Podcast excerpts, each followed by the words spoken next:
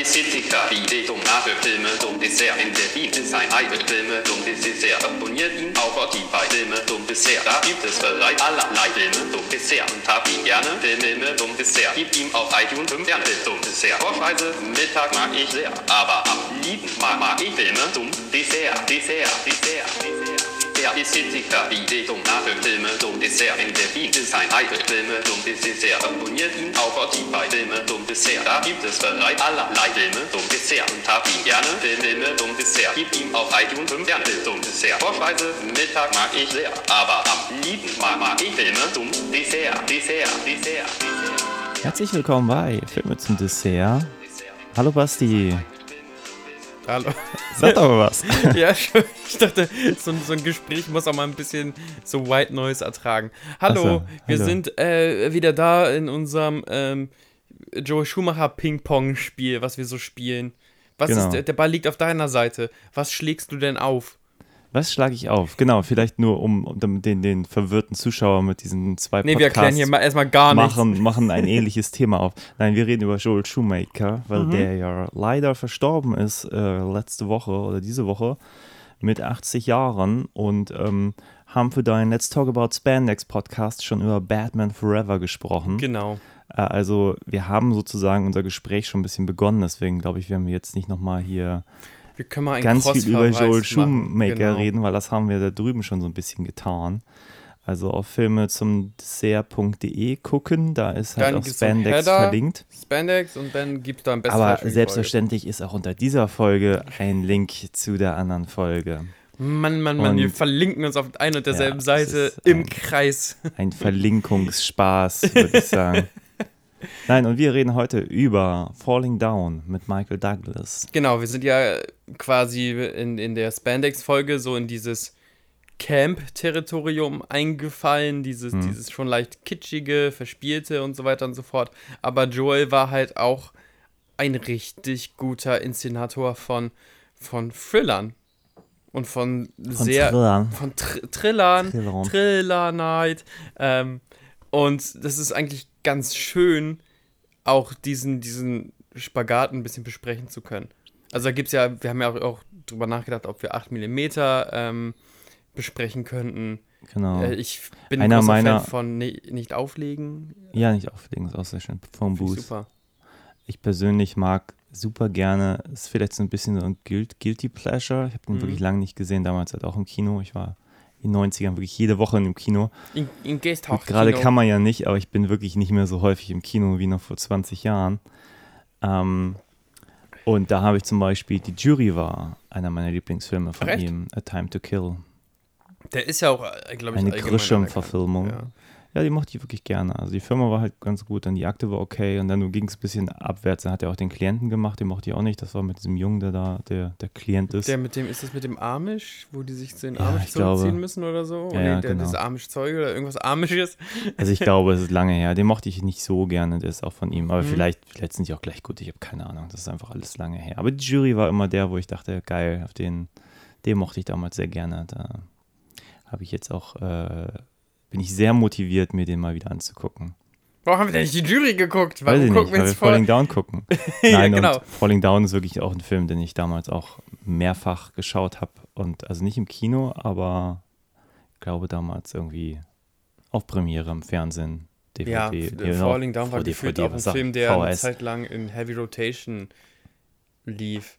Also Michael Douglas war so Mitte der 90er, glaube ich, auch Mitte, Ende der 90er beliebtes Fernsehfutter.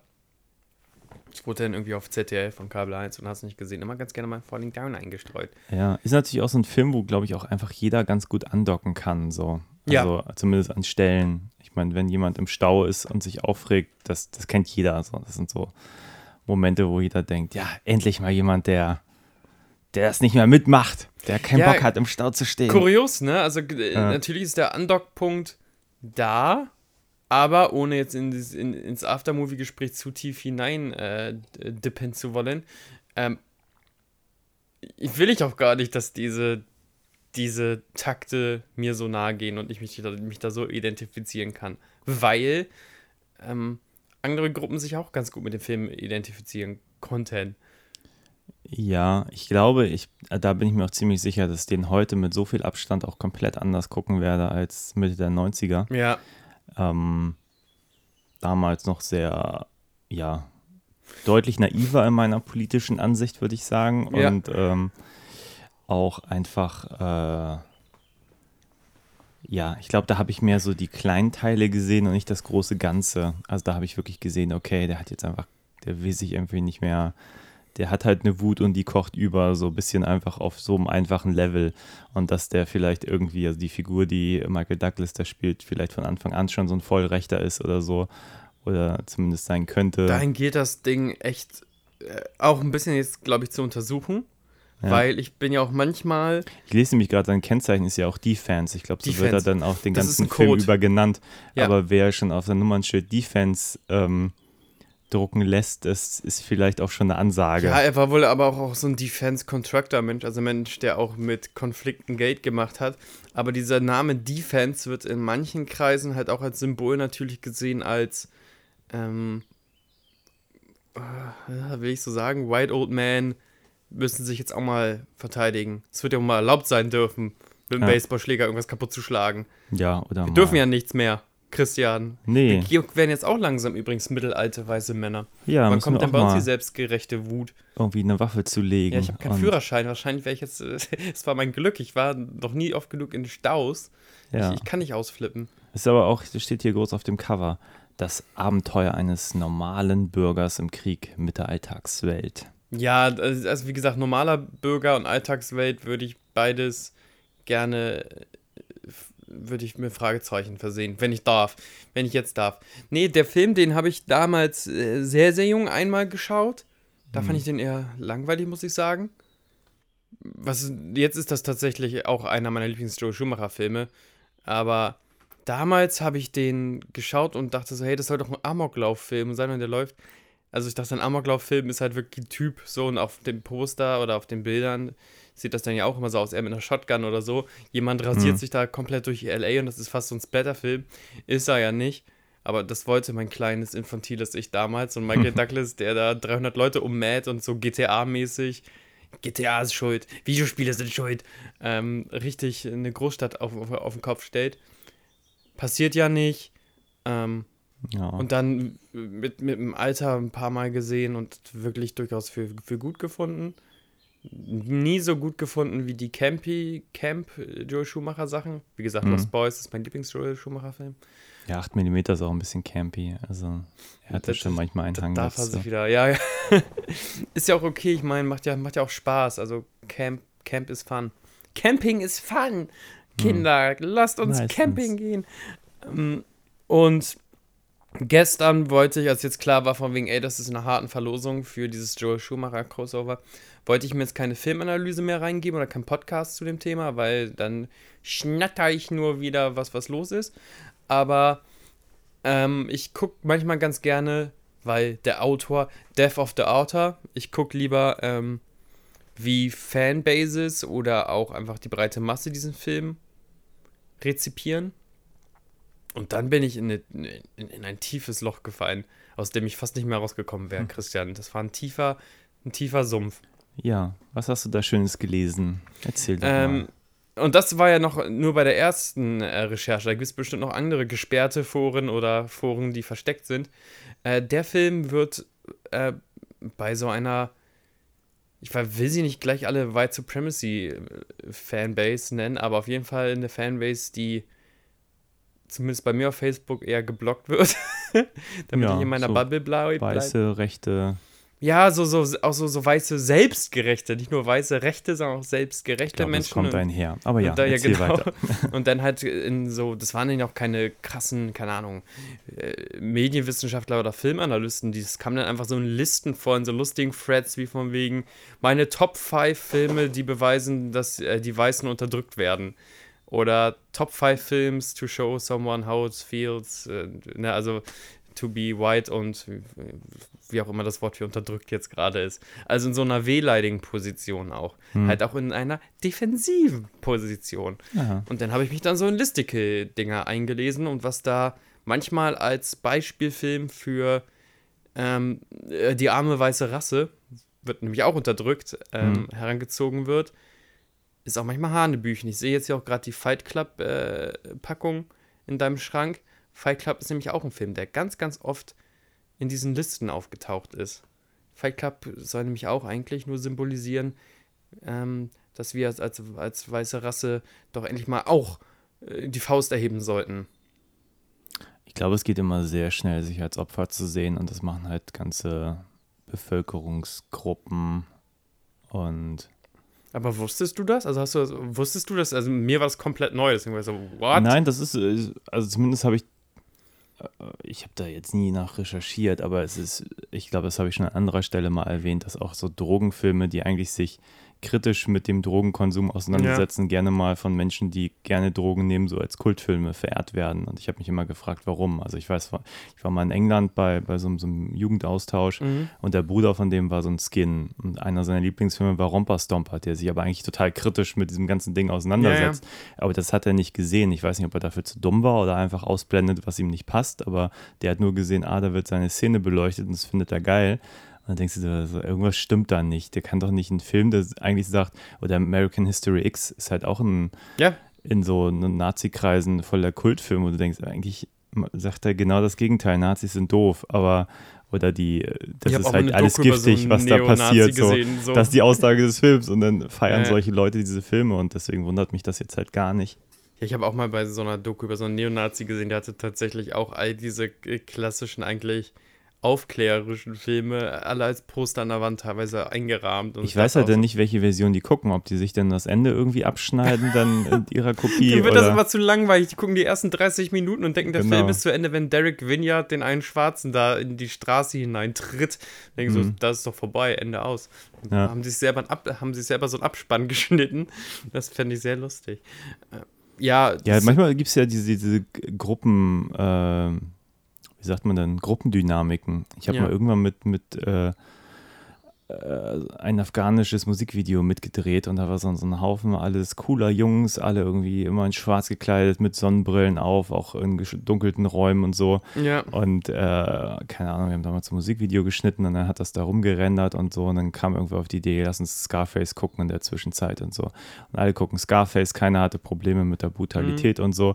Und dann gab es irgendwann äh, nackte Brüste. Und dann ist irgendjemand zum Videorekorder gegangen und hat einfach die Minute vorgespult. Und Hm. keiner hat was dazu gesagt. Ich habe nur gesagt, gesessen und gedacht, irgendwas ist hier total seltsam. ja. Also einfach nur dieser Akt, der irgendwie so kollektiv von den ganzen Jungs, da war auch keine Frau anwesend und gar nichts, irgendwie so als, als Normalzustand äh, akzeptiert Der, war. der, so. der geübte Boobs-Vorspuler. Und man weiß ähm, nicht, wie andere gucken, der, äh, Gruppen dann so ein Falling Down gucken, dass die wirklich sagen, so bis hierhin ist der Film toll und jetzt raus.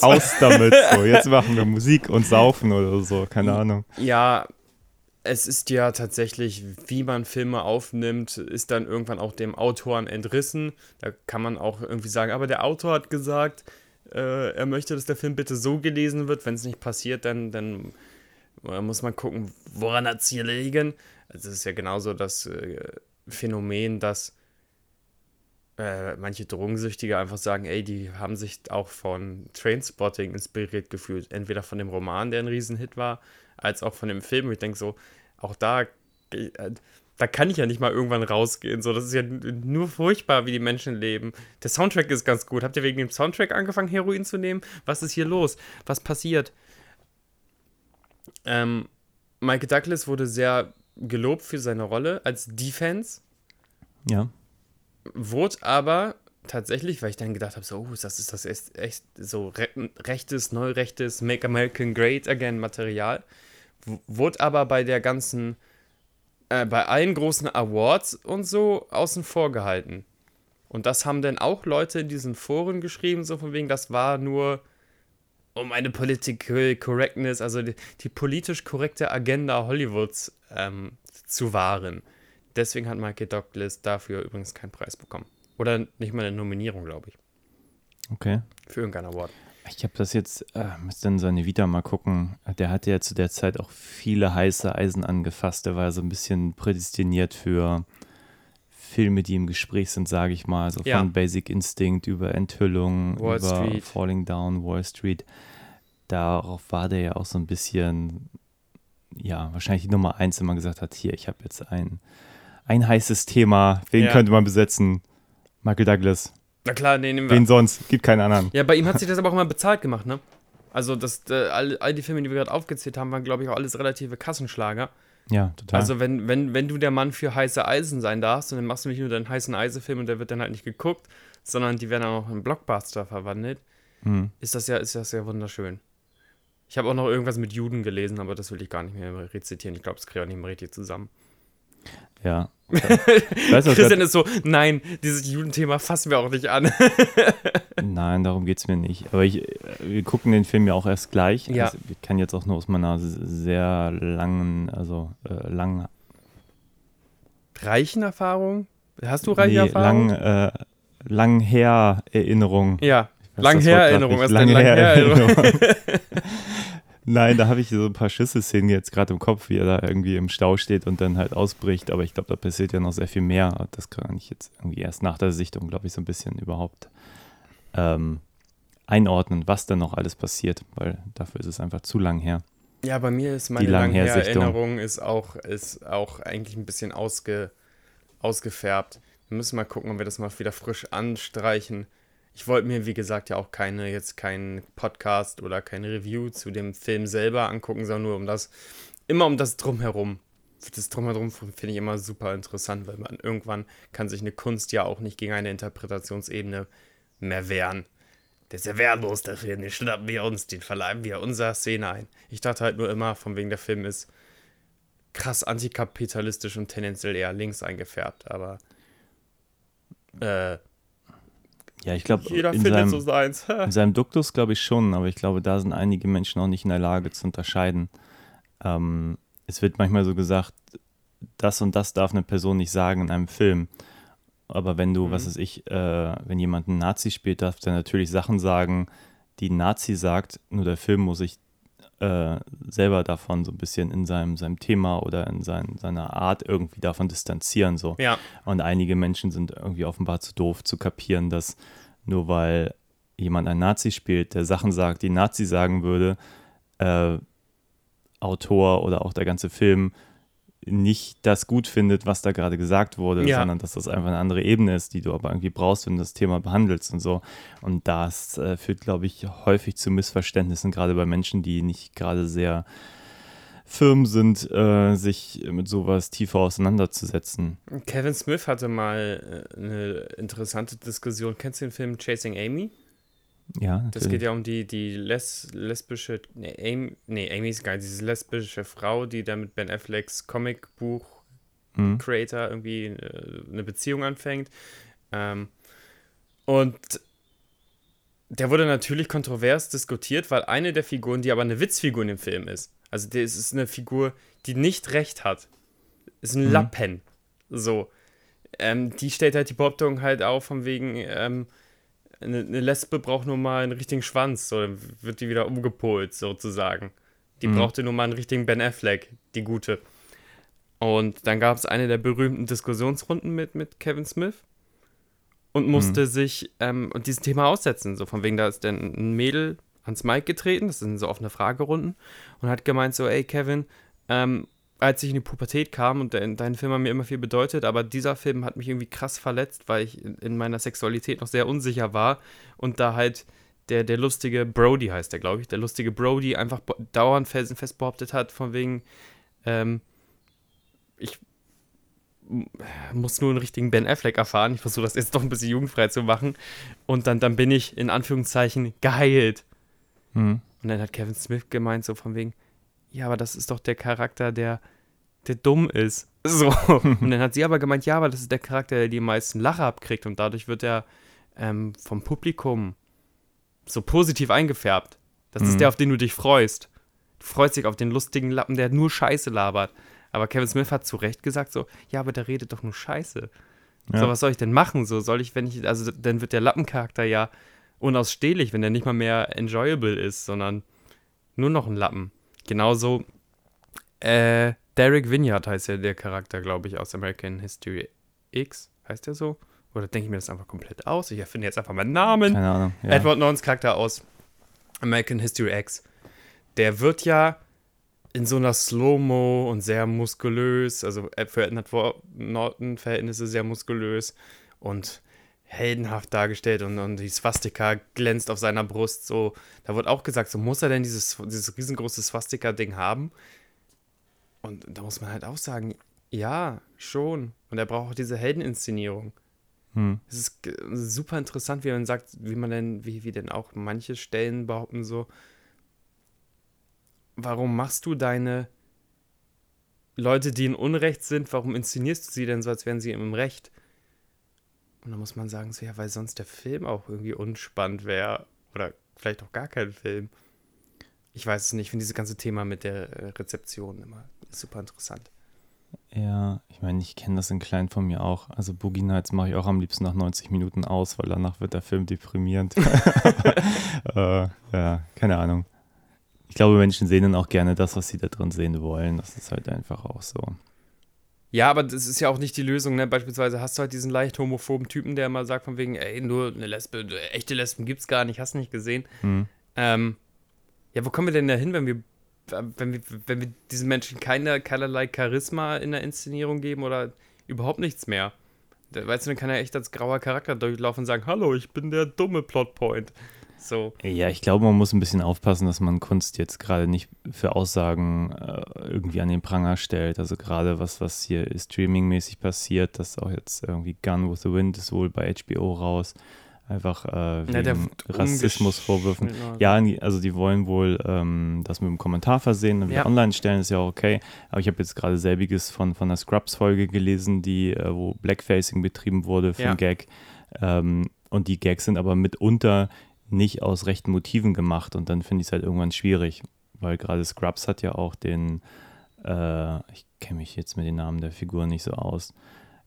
Äh, das war wohl ein Gag, die sind ja zu dritt und einer von denen ist ja auch schwarz. Ja, JD und Turk haben so eine ganz starke Männerfreundschaft. Und ich kann mir vorstellen, dass da in einem Gag mal passiert ist, dass sich der eine als der eine verkleidet hat und der andere als der Ja, andere. irgend so ein Ding, aber man denkt, das ist so harmlos und jetzt Ja. nehmen sie wirklich diese Folge offline aus, aus Rassismusvorwürfen, die sich diese Serie nun wirklich nicht stellen muss. Ja. Ähm, das finde ich halt schon sehr, sehr schwierig. Ich verstehe, aus welcher Motivation das passiert. Und ich verstehe auch, dass man sich angegriffen Ja. fühlen kann, wenn man, wenn man irgendwie betroffen ist und, und überall Rassismus sieht und wittert. Und trotzdem denke ich mir auch, solche Menschen dürfen gern mal sich ein bisschen auch mit dem Inhalt auseinandersetzen und einfach mal gucken, ob das wirklich so schlimm ist, wie es ist. Weil wenn du jetzt wirklich versuchst, äh, also meiner Erfahrung nach ist, wenn man dann für irgendein Thema irgendwie, wie sagt man, äh, empfindsam wird, man sieht das halt überall. So und zum gewissen Grad gehe ich da mit und zum gewissen Grad denke ich mir auch, nee, irgendwann nicht jedes Mädchen, was, was äh, rosa mag, ist so komplett gebrainwashed. Also sehe ich einfach nicht Ja, irgendwann überhitzt auf jeden Fall PC-Culture und Cancel-Culture, aber ich darf das halt auch als weißer äh, Cis-Male auch nicht, nicht so laut hinausbrüllen, beziehungsweise machen das andere äh, weiße Cis-Males. Die gehen dann in die Defense, wink, damit wir auch irgendwann wieder zum. Film Natürlich, zurückkommen. Ja. Ähm, und dann gibt es halt dann irgendwann so, so eine Leute, so gefallene Helden wie Louis C.K. Und der ist nicht für mich gefallen, weil er vor Frauen masturbiert hat. Das war natürlich auch nicht schön, so, gar keine Frage. Sondern der ist für mich gefallen dann, als er dann sein Comeback gefeiert hat und dann zu so einem reaktionären rechten Vollarsch wurde, der irgendwie jedes queere schwarze Mädchen und jeden Transjungen irgendwie äh, äh, angepöbelt hat, von wegen, die wissen auch alle gar nicht, was sie wollen, diese blöde jetzige Generation mit ihren Twitters und ihrem PC-Culture und sonst was. Das ist äh, gerade ein. Also es ist ein glattes Eis. Glattes Eis, ja. ja. Ich meine, da kann man auch vom Disgrace fallen, ganz, ganz schnell. Jetzt neueste News dazu: Simpsons möchten alle Voice-Actor rausschmeißen, die andere Nationalitäten äh, sprechen und mit Leuten besetzen oder neue, entweder neue haben. Leute. Aber sind die Simpsons nicht eingestellt mittlerweile oder Nein, laufen die immer warum noch? sagen die laufen immer noch? Die haben zwei Staffeln, glaube ich, noch verlängert. Ah, okay, ich dachte, das war schon, war schon fest. Nee, man sagt immer den Tod der Simpsons voraus, aber die sind Okay. noch unterm, äh, und ich hätte fast gesagt unter einem Beatmungszelt, aber das wäre ein richtig dreckiger, räudiger Witz zur jetzigen Zeit gewesen. Ich habe aber Hm. echt nicht an Covid gedacht. Ähm, du guckst auf die Timeline, ob du den rausschneidest, du Schwein. Nein, ich gucke manchmal auf, auf den Rekorder, drinne. ob er noch rot leuchtet, weil nachher reden wir hier zehn Minuten und das Ding ist aus irgendeinem Grund ausgestiegen. Das wäre halt doof. Nein, äh, Falling Down, ich freue mich. Mein Gott, jetzt sind wir jetzt schon auf die Diskussion, auf die ich eigentlich schon nach dem Film ganz Ja, kribbelig ja, das wird bin. gleich noch spannend, aber wir haben jetzt einfach schon so viel in einen Topf geschmissen. Also man darf uns auch kritisieren. Äh, Unbedingt. Was haben wir jetzt schon alles Schlimmes gesagt? Äh, schreibt es uns. In die Kommentare, aber bei dir hoffentlich. Schreibt auf die Filme zum Dessert Instagram-Seite bitte. ja, Und lasst das nicht in eure iTunes-Bewertung mit einfließen. Wir versuchen es doch. Mein Gott, das ist alles schwierig. Und wir haben keine Notizen. Warum machen wir uns eigentlich keine Notizen? Wir rambeln hier immer hinterher. Wir sind keine Journalisten, die nehmen uns den Filmanalysten-Ausweis weg. ja. Ja, Ja, wollen wir den einfach mal gucken und danach Ja, weiterreden? geben wir auf. Vielleicht Los, das wird meisten nicht- Sinn. Okay, dann äh, bis gleich. Mach mal einen Sound. äh, ich traue mich nicht. Ja, dann nicht.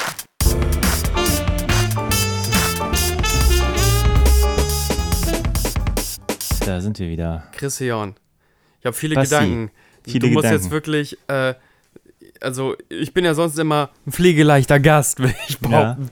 Aber jetzt brauchen wir all deine Gesprächsleitungsskills auf 110, weil ich habe Okay. viele Gedanken äh, und die gehen teilweise auch in, in Richtung, wo ich gar nicht mich so richtig sicher fühle, da einfach einen Gedanken zu äußern, ohne gleich Mhm. immer einen Disclaimer hinterher zu schicken. Und die, erster Disclaimer, ich bin ein weißer, äh, immerhin in Richtung Mittelalter Mann, zugehender Mann mit ersten grauen Strähnchen und ich krieg langsam so ein, so ein Dad, Dad Buddy nennt man das. Wird er nicht irgendwann mal auf Mitte 30 äh, benannt? Ende 30 soll er sein. Ja, Ende 30. Kam mir älter vor, der Mensch. Ah, egal. Ja, mir auch. Aber wir sind einfach, weil wir so noch so Sagen wir mal, wir, wir sehen Form mehr als. Ende 40. Wir sind ja, wir fühlen uns ja auch beide jünger, als wir sind. Also, dass wir uns noch nicht ganz mit Ja, wir sind, Defense wir, sind Man, wir sind Man-Babies. Wir können aber trotzdem schon mal in die Defense gehen, dass alle Thesen, die da aufgestellt werden, besonders von mir und von dir, denn hoffentlich relativiert, alle natürlich auch aus einer Position kommen eines äh, weißen heterosexuellen, langsam auf Mitte all zugehenden Menschen. Hm. Äh, Und ähm, ich versuche mein Bestes, in der politisch korrekten Richtung zu bleiben. Okay. Los geht's! Ja, wollen wir Aber ich erstmal kurz drauf. mit dem Inhalt einsteigen für Natürlich. die Menschen, die von Falling Down noch nie was gehört haben. Natürlich. Äh, Falling Down, Hauptrolle Michael Douglas äh, und Robert Duvall. Äh, ich lese einfach mal den, die, die Rückseite. Ich glaube, das ist das Beste, weil Boah. da noch keine Deutung drin ist. Vielleicht doch, doch. Ich habe die Rückseite nicht gelesen. Es geht. Okay. Mitteldeutung. In glühender Hitze im endlosen Stau von LA dreht die Fans, also ist mit Bindestrich geschrieben, durch. Das steht nämlich auf seinem Nummernschild von seinem Wagen. De Defense, ja. äh, weil er so lange im Stau steht, äh, ist er, wird er, dreht er durch und entschließt sich, zu Fuß zum Heim seiner Ex-Frau zu gelangen. Dieser lange Marsch wird zu einem Rachefeldzug im Dschungel der Großstadt. Ein nervenzerreißender Wettlauf auf dem Weg in den Wahnsinn beginnt. Ein spannender Psychothriller, der unsere Gegenwart-Zivilisation und die alltäglichen Frustrationen attackiert. Dargestellt von Oscar-Preisträger Michael Douglas in Klammer Wall Street, dem man in dieser Rolle nicht so schnell vergessen wird. Gebe ich ihm. Ist das adäquat, die Zusammenfassung? Geht so, ne? Ge also der, der, der Zusammenfassung gebe ich eine, so eine 4 Minus. Man kann ungefähr ahnen, um was es geht. Aber ähm, Michael Douglas gebe ich schon mal äh, zwei Sternchen. Ich glaube auch, dass man diese Performance schlecht vergessen kann. Das ist ein, Ja. ein guter. War ganz lustig, ich habe ja noch schnell die IMDB-Trivia mir vorher durchge, durchgeguckt. Ja. Äh, nach dem Motto, gibt es da irgendwas Spannendes? Und dann steht, steht da nur, Michael Douglas fand, das war das beste Buch seiner Karriere. Sein Vater Kirk Douglas findet, es ist auch. die beste Darstellung seiner Karriere und noch irgendwer findet, dass Michael Douglas super in dem Film ist. Und ja, ich glaube, das kann man schon mal vorwegnehmen. Michael Douglas super. Ich fand auch Robert Duvall super. Das war schon ein sehr kompetenter Film. Ähm, ja, aber vielleicht nochmal den Inhalt ein bisschen besser zusammengefasst. Versuchen wir also, ähm, Michael Douglas, eher namenloser Char Charakter, Ja. den man dann irgendwann so Defense nennt, weil das das Einzige ist, was man von ihm eigentlich erfährt, Ja. relativ früh. Also es steht Genau. halt auf seinem Nummernschild ganz groß, D-Fans. Und äh, ja, er steht da halt wirklich im Stau. Es ist irgendwie wohl einer der heißesten Tage in LA oder grundsätzlich ein heißer Tag. Alles ist laut um ihn, alles blinkt, er ist genervt. Wir erfahren dann später im Film noch, er hat seit einem Monat einen Job verloren und scheint wirklich äh, seiner Mutter gegenüber, bei der er lebt. Er hat seine, seine Frau hat sich von ihm getrennt und aus einer einstweilige Verfügung erwirkt, dass er nicht äh, ihr oder dem Kind zu nahe kommen darf. Genau. Bis auf 100 Feet oder sonst was. Und ähm, jedenfalls wird ihm alles zu viel und er verlässt sozusagen den Stau, lässt den Wagen einfach stehen und äh, der, wie der Zufall es so will, Robert Duval hat seinen letzten Arbeitstag als Polizist, ist zufällig zugegen und ähm, hilft auch noch einem Polizisten Stau, dabei, diesen, genau. diesen Wagen zur Seite zu schieben. Und genau, und parallel äh, erfahren wir dann, wie Michael Douglas Rolle ja erst nur telefonieren möchte und kein passendes Münzgeld hat und in den Genau. Kiosk reingeht und ähm, was wechseln lassen möchte und der Kioskbesitzer sagt ihm dann, nee, sie müssen schon was kaufen und dann ist ihm die Cola zu teuer und dann fängt er an, den Laden zu zerschlagen und seine, seine Aggression, weil er meint, äh, er hat gefällig die Preise anzupassen, das ist so Genau. nicht sein Amerika und Genau, immer wenn seine Argumentation, in- zumindest an diesem besonderen Tag, nicht mehr fruchtet und seine Re Re Reaktion oder Argumentationsweise ist mal so ein good old America und wir bemühen uns doch alle und es klappt alles nicht mehr. Ähm, sobald diese Argumentationskette nicht mehr zieht, flippt er halt aus. Es ist ja auch kein Rachefeldzug, sondern es ist ein Abranten, wenn ich das so mal sagen darf. Und er macht sich auf den Weg vom Highway halt zu, nach Venice Beach. Da wohnt Mhm. seine Frau, beziehungsweise explizit Ex-Frau, aber aus seiner Sicht seine also Frau seine Frau, die nichts mehr mit seinem- ihm zu tun haben möchte Genau. und Angst vor ihm hat, genau. in seinem Haus. Ja, Und sie hat doch immer geliebt, dass das Haus am Pier ist, weil der Pier war ihr Lieblings. Also er, er- er, er marschiert quasi äh, Richtung Good Old Life. Aus irgendwelchen Gründen hat er scheinbar die Annahme, dass er das irgendwie hinbiegen kann an dem Tag oder er akzeptiert es einfach nicht, dass es irgendwie, dass sein Leben sackt in dem Hm. Moment. Also seine Aktentasche ist ja auch leer. Er hat einfach, eine, also er ist joblos. Wo fährt er überhaupt hin? Hat eine Aktentasche bei sich, die auch keine Akten mehr beherbergt, sondern nur noch ein Apfel und ein Sandwich, weil er hat ja keinen Job mehr. Was macht Hm. der Mann eigentlich? Wieso steht der eigentlich im Stau? Das ist ja fast ja wie vor so allem wird später noch impliziert, dass Apple und ein Sandwich ja auch immer noch von seiner Mutter geschmiert, Geschmiert wird werden, und so ja, ja. und äh, bei der er lebt, weil er ja ähm, seine Familie verloren hat. Ja, ist halt einfach so ein Opfertyp, ne? Und dann Mhm. irgendwie offenbar an dem Tag will das alles nicht mehr einsehen und macht sich dann seine eigene Realität, womit er ja gar nicht so weit weg ist von den ganzen Verschwörungstheorien, die da auch gerade kursieren. ja, ja, Mai, wenn ich irgendwie betroffen bin, dann gibt es halt einfach keine Pandemie mehr, so ein Ja, bisschen ja. nach dem Motto. Also, wenn wir das heute machen, wäre das, glaube ich, Teil des Ganzen.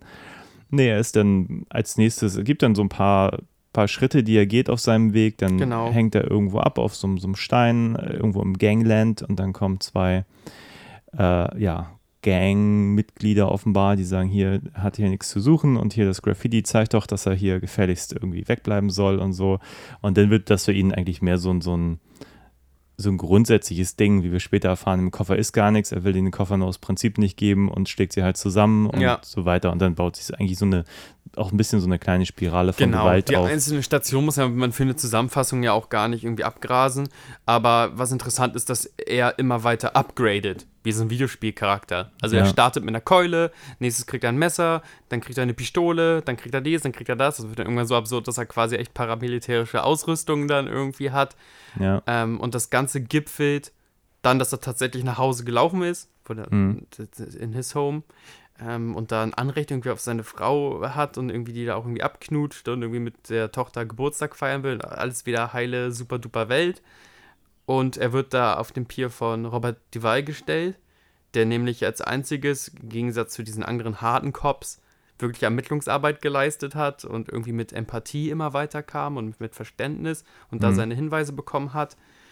Und gen Ende leider doch noch an seinem letzten Tag, obwohl das natürlich ein sehr starker Trope ist, an seinem letzten Tag noch in so eine tödliche Situation mit reingezogen wird. Es kommt zu einem Duell und Michael Douglas äh, faked quasi so ein Revolver-Duell und, und stirbt. ja. Er hat selber den Tod quasi gewählt. Kann man das so sagen? Er weiß ja, er kommt da nicht mehr raus aus der Nummer.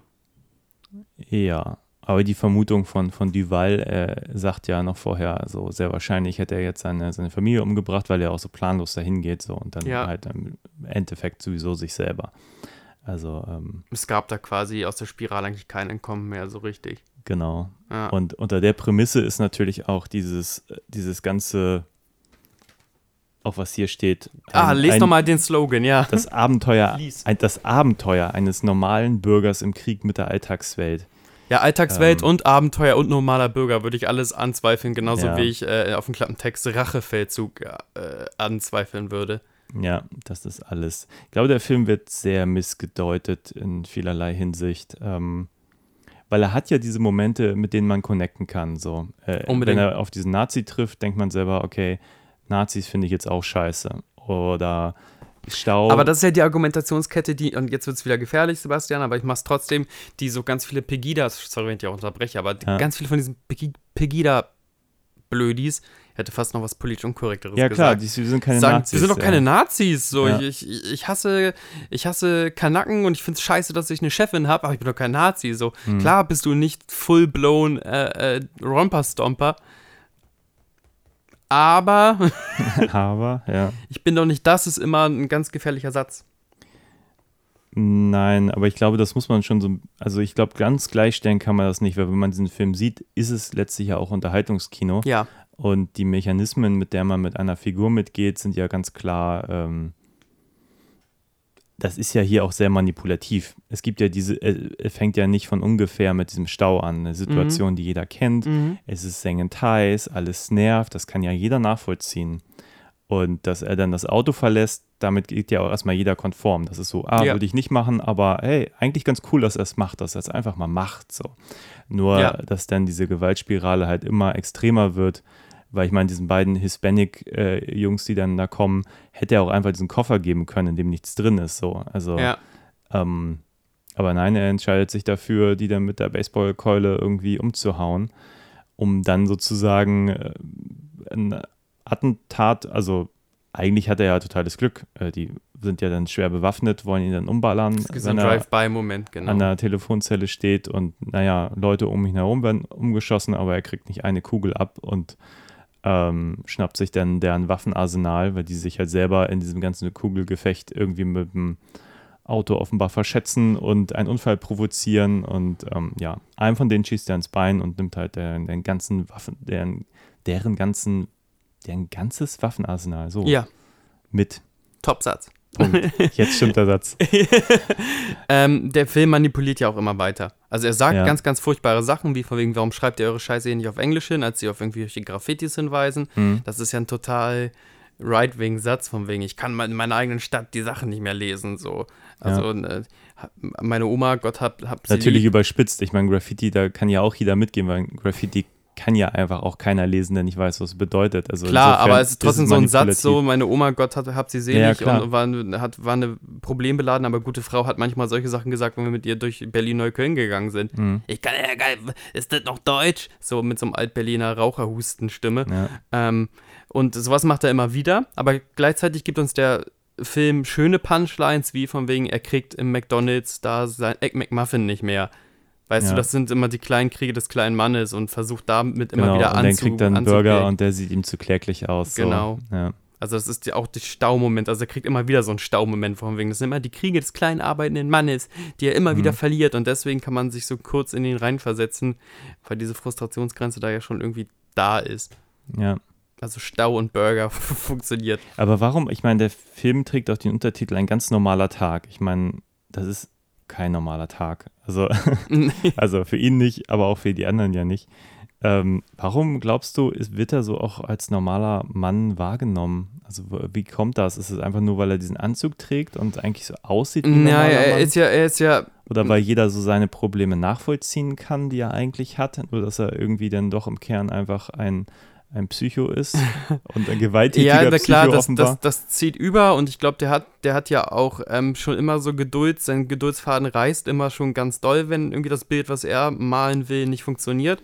Da sieht man ja auch irgendwie so eine Art Flashbacks werden hier in Form von VHS-Kassetten erzählt. Ja. Und da reißt ihm ja auch der Geduldsfaden. Der möchte so gerne so ein ideales amerikanisches Leben haben. So, weil wir haben uns von unser eigenes Knete ein Haus gekauft, haben, Mhm. machen ein Baby, machen vielleicht sogar ein zweites, damit das alles in diesen Standard passt. Wir haben wegen dieser ein- Hund, so, haben, ja. haben uns Papi direkt geholt im Garten und haben sich ein Schaukelpferd. Mädchen lieben Pferde und hast nicht Mhm. gesehen. Und da tickt er ja schon immer aus. Aber ich glaube, dass der Film trotzdem so ähm, irgendwie so, so einen Nerv oder so Identifikationspotenziale trifft, ist äh, zum einen dieses dieser Traum und dieser Vers dieses Versprechen, ähm, heutzutage wären das andere Abziehbilder, heutzutage wären das vielleicht so, würden die Leute ein bisschen hipsteriger aussehen, aber Mhm. damals war das Versprechen, wenn du dich einer Behörde hergibst oder einer Bank hergibst, zu so einem White Color, also so Weißhemd-Mensch wirst mit Ja. Krawatte, das wird zwar nicht alles wahnsinnig aufregend sein, aber wenn du fleißig bist, dann, dann, dann funktionierst du da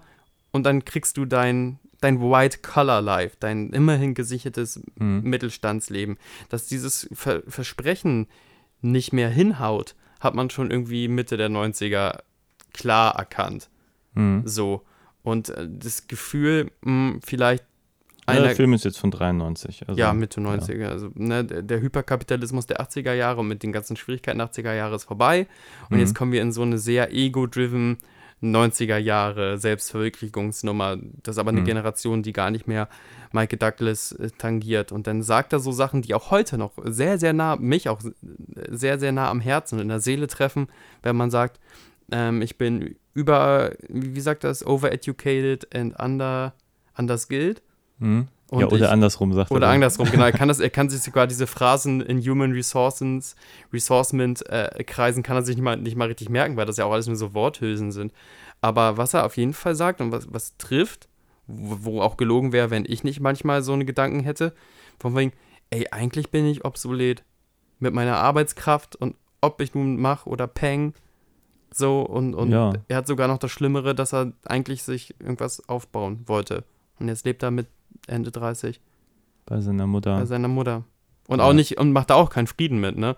Also nicht einfach von wegen, hey, das ist ein, ein Rückschritt und da muss ich jetzt mal durch. Klar ist das nicht ich in meiner Prime, aber ich werde mir schon irgendwas drauf verbauen. Nee, Ja. er hat aufgegeben, so. Der baut sich nicht nochmal ein zweites Leben mit Ende 30 auf. Kann er wahrscheinlich auch in dieser Gesellschaft gar nicht. Mhm. Wenn er einmal quasi diesen Versuch hatte und den hat er weggesetzt, so. Ähm, ich glaube, diese Tragödie ähm, macht es, dass wir diesen Menschen nicht hundertprozentig verfluchen. Ja. Worüber denkst du nach? Ich, ich, ich Nein, nein, ich, ich, äh, ich versuche das nur für mich abzuwägen, weil ich meine, es gibt halt total viele Anknüpfungspunkte. Ich Ja. meine, das macht der Film ja auch ganz bewusst Ja, so. Und ja. gleichzeitig sagt er aber auch ganz klar, der, der ist ein Psycho. Also der ist gewalttätig und er hat die Frau, äh, also sie sagt auch einmal so, er, ist, er hat sie nie wirklich angegriffen, aber es bleibt halt sehr, sehr im Unklaren, ob es wirklich zu Gewaltausbrüchen, also er hat Gewaltausbrüche gezeigt, ja, aber ganz offenbar war immer so kurz davor, wirklich körperlich zu werden. Zumindest ist die Frau, wenn sie von den Polizisten angegangen wird, das impliziert so ein bisschen, als wenn der Polizist das so ein bisschen runterspielen möchte. Ah, er hat, er hat nicht wirklich irgendwie sie angefasst und so. Das ist Ja. natürlich auch so ein bisschen so, so, ein- so ein Opfer-Shaming oder wie der Begriff dafür ist. Mhm. So. Das so ein bisschen kleinreden nach dem Motto, er hat ja eigentlich gar nichts getan. Aber eigentlich, wenn man ihn so erlebt die ganze Zeit und dann auch noch diese Geschichte, kann man, weiß man ja, dass der Typ irgendwie voll den Knacks in der Schüssel hat. genau. Und diese Szene, genau diese Szene wird in manchen Kreisen komplett umgedreht. Von wegen, dann ist es halt blöde Feministen gegen armen Und die sind White dafür Menschen. verantwortlich, dass er durchdreht sozusagen. Ja, genau. Und lasst ihn Okay. doch mal, lasst ihn doch mal sauer sein. Der Mann arbeitet im Defense Department, baut Raketen und wird nicht richtig bezahlt. Lass ihn doch mal. Kann nicht ein Mann, Ja. äh, kann ein Mann nicht auch Kann einmal er sie nicht einfach mal schlagen und sein Kind ja, auch? nimm doch einfach mal hin wie eine Frau, aber er ist doch sonst gibt sich sehr viel Mühe sonst so. Also Ja. das hört sich jetzt, ne, du machst ja auch natürlich deine äh, überzeichnenden Bewegungen dazu, aber manche Leute argumentieren halt genau andersrum. Hm. Und ich habe mich halt in dieses Foxhole äh, Make America Great Again, äh, der weiße Mann darf nicht mehr weißer Mann sein, Höhle begeben. Hm. Und bin da ja auch gestern erst um 23 Uhr wieder ausgestiegen mit dem Will Ferrell-Film, den ich dann gucken musste, Ja. um wieder klarzukommen. Oder gucken durfte.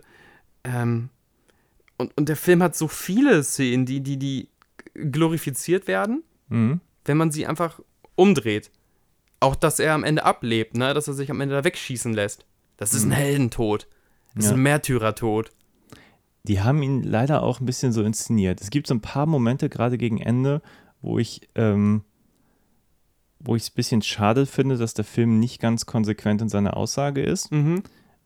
Weil im Prinzip, äh, finde ich, behandelt der äh, thematisch schon sehr, sehr viel, was dazu gehört. So, also ich finde es Ja. eigentlich ganz, ganz gut, dass ähm, also spätestens wenn der Nazi kommt und der, also der, der, dieser Nazi, dieser, dieser Waffennah, in dessen Laden er geht, um neue Schuhe zu kaufen, weil dann einfach durch sind von diesem Weg da durch die Stadt, Ja, ja, ähm, denkt ja, er wäre einer von ihm. Er hat irgendwie im Polizeifunk gehört, dass er Mhm. da irgendwie rumgeballert hat, da in, im, im Burgerladen und ja. äh, zeigt ihm dann so seine, äh, ja, was hat er da, so, so, ein, so eine Cyanid, äh, So Giftgas, Giftgaszeug aus dem Zweiten ja. Weltkrieg und so und denkt so, er muss doch irgendwie das jetzt auch geil finden, so, Ja, ist doch ja. einer, einer von uns. Und dann stellt sich heraus, ja, aber Defense hat da doch ein bisschen eigene Agenda, Ja, ähm, so Nazis, ja, sie, so sieht er sich dann auch nicht und so. Und ähm, naja, finde ich irgendwie ganz interessant, dass der so, so diese Themen dann doch auf so vielen Ebenen behandelt, was so ähm, wie auch Gewalt so Mhm. Gegengewalt erzeugt und eigentlich äh, wie, wie, Gewalt erzeugt wie er dann auch so eine komisch verquere Agenda hat, die dann mal für ihn passt und mal nicht. Ja. Ähm, und das finde ich alles interessant, aber zum Beispiel, wenn so am Ende, also auch dieser Märtyrertod, das wird ja Mhm. dann auch nochmal so, er kippt, ja- wird ja einfach erschossen und fällt dann um. Nein, er, er fällt, dann- fällt dann auch noch ins Wasser, den, den Pier runter und ist noch von so einer seitlichen Einstellung relativ schön gedreht, sag ich Ja. mal. Sehr aufwendig alles, äh, wo ich dachte, ja, vielleicht ist einfach, wenn er einfach, bumm, liegt er auf dem Pier, hätte ich, wäre vielleicht adäquater gewesen. Ja, er sagt ja auch so ein. Also, ne, also Ja. ist nicht nur, dass er in dieser wunderschön, fast äh, wunderschönen Slow-Mo quasi seine Ja. Pirouette zieht und im Pier ins Wasser fällt, sondern er sagt auf der, auf der Balustrade so ein, Mhm. darf noch so einen One-Liner haben sozusagen. Ja. Und dann entscheidet er schon fast, dass er jetzt äh, zum ästhetischen Rückwärtssalto ansetzt.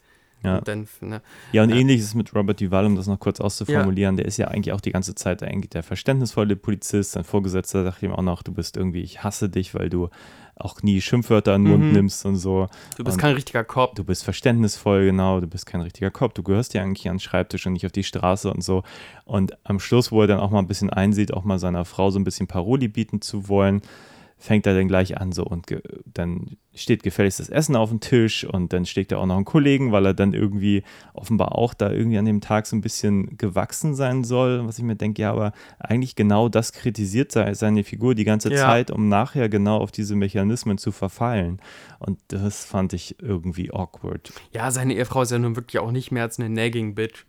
Ja, ja, das genau. hat also, ne, also da ist viel interessante Musik drin, dass sie eine gemeinsame Tochter hatten, die haben sie verloren und dann haben sie es scheinbar nicht nochmal versucht. Hm. Vielleicht aus dem traumatischen Erlebnis, so ich habe keine Lust nochmal durch diese Hölle zu gehen, wenn mein Kind einen Kindstod eilt und haben sich so ein Ersatzbaby mit, mit der Katze geholt und so weiter und so fort. Und äh, sie macht sich vielleicht Gedanken, dass von wegen, ob er damit klarkommt, in Rente zu gehen oder so, aber sie machen sie nur zu Nagging Bitch. Wann kommt ihr nach Hause? Geh doch jetzt ja, nach. Hause. Und alle Kauf Kollegen sagen immer zu ihm hier, du gehörst eigentlich in Dienst und du willst doch da nicht hin, wo Ja. sie irgendwie hin möchte Ja. und so, naja. Das könnte interessanter sein, indem man einfach nur mal. äh, Man muss ja nicht alles immer wahnsinnig komplex machen, das war ja auch eher ein C- oder D-Plot, Mhm. aber wenn man die Frau einfach ein bisschen weniger meckern lässt.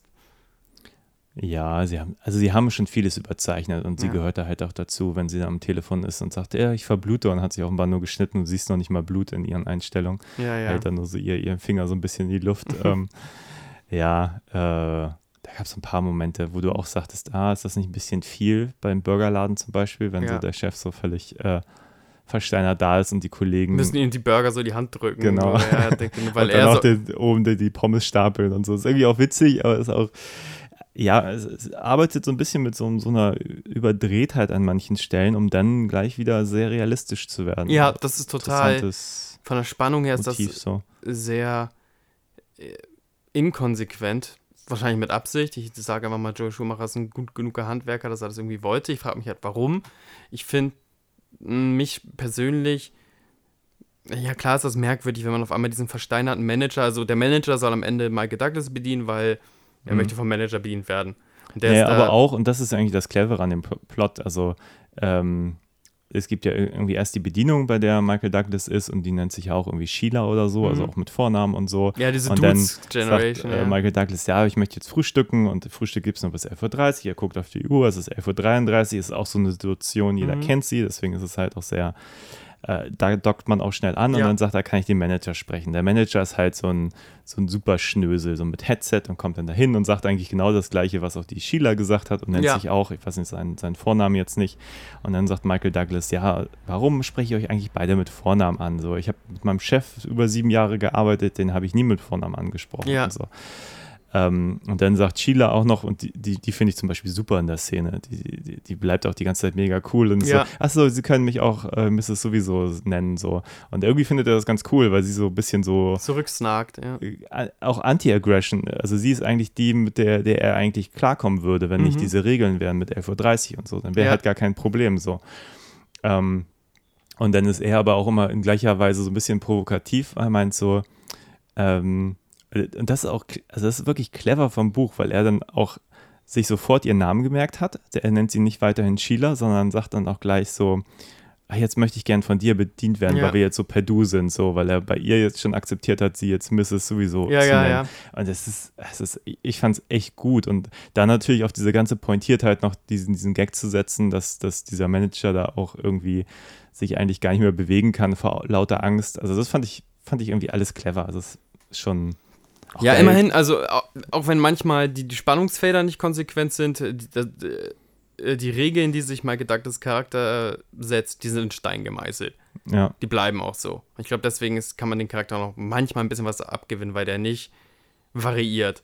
Von wegen, ach, das würde mir jetzt mehr bringen, deswegen darf ich da das ändern. Der hat sich quasi fast wie so ein Immanuel Kant so, so seine, seinen ethischen Katalog äh, gebaut. Ja, und vielleicht ist das für den Zuschauer auch noch ein bisschen das, wo man auch das Böse sein so ein bisschen verzeiht. So nach dem Motto, okay, ähm, wenn die jetzt einfach nach seinen Regeln spielen würden, würde denen ja nichts passieren. Ja. So, dass seine Regeln natürlich komplett random und selbstgemacht sind, fällt da offenbar gar nicht ins Gewicht. Aber zum Beispiel die beiden Golfer zum Beispiel, und er will halt nur, er will halt nur über das Golffeld gehen und einer von den beiden älteren Herren motzt halt, weil er dieses Golffeld gemietet hat und so und, und sagt, er da, darf hier nicht sein und so.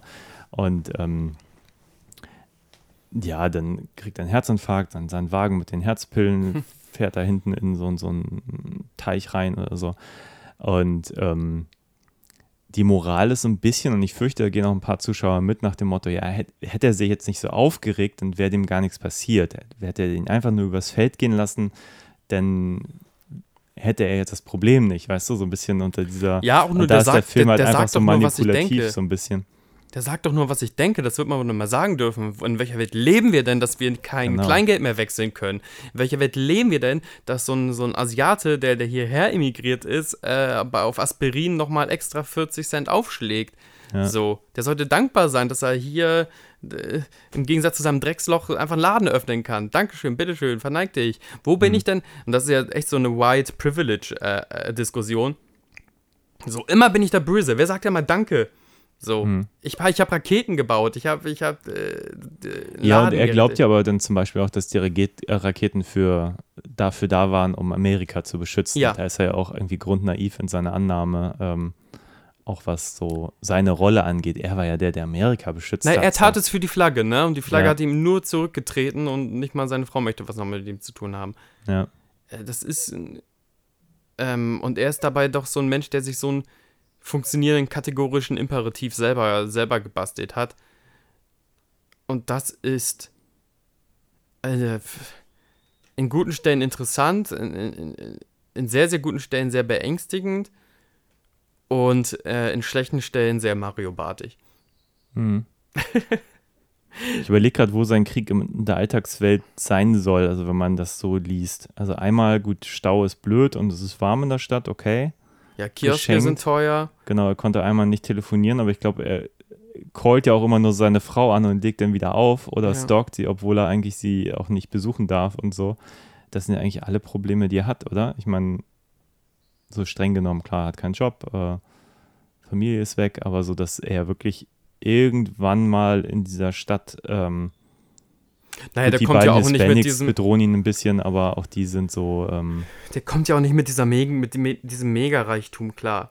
Also der kackt ja die Golfer einfach an, dass sie nicht das Golfareal in einen allgemeinen Park äh, verwandelt genau. haben. Könnten auch Familien sitzen und Genau, oder dass ähm, so. Hat ja auch recht, verdammt nochmal. dass Schönheitschirurgen scheinbar so viel mehr Geld verdienen als er. Da, da fällt ihm die Kinnlade runter, dass das aber nur ein Chirurg ist. Also er, er wandert auf seinen Weg nach Venice Beach einfach straight durch Grundstücke durch und da ist er bei so einem sehr pompösen Grundstück und findet heraus, ach, das gehört einen Schönheitschirurgen.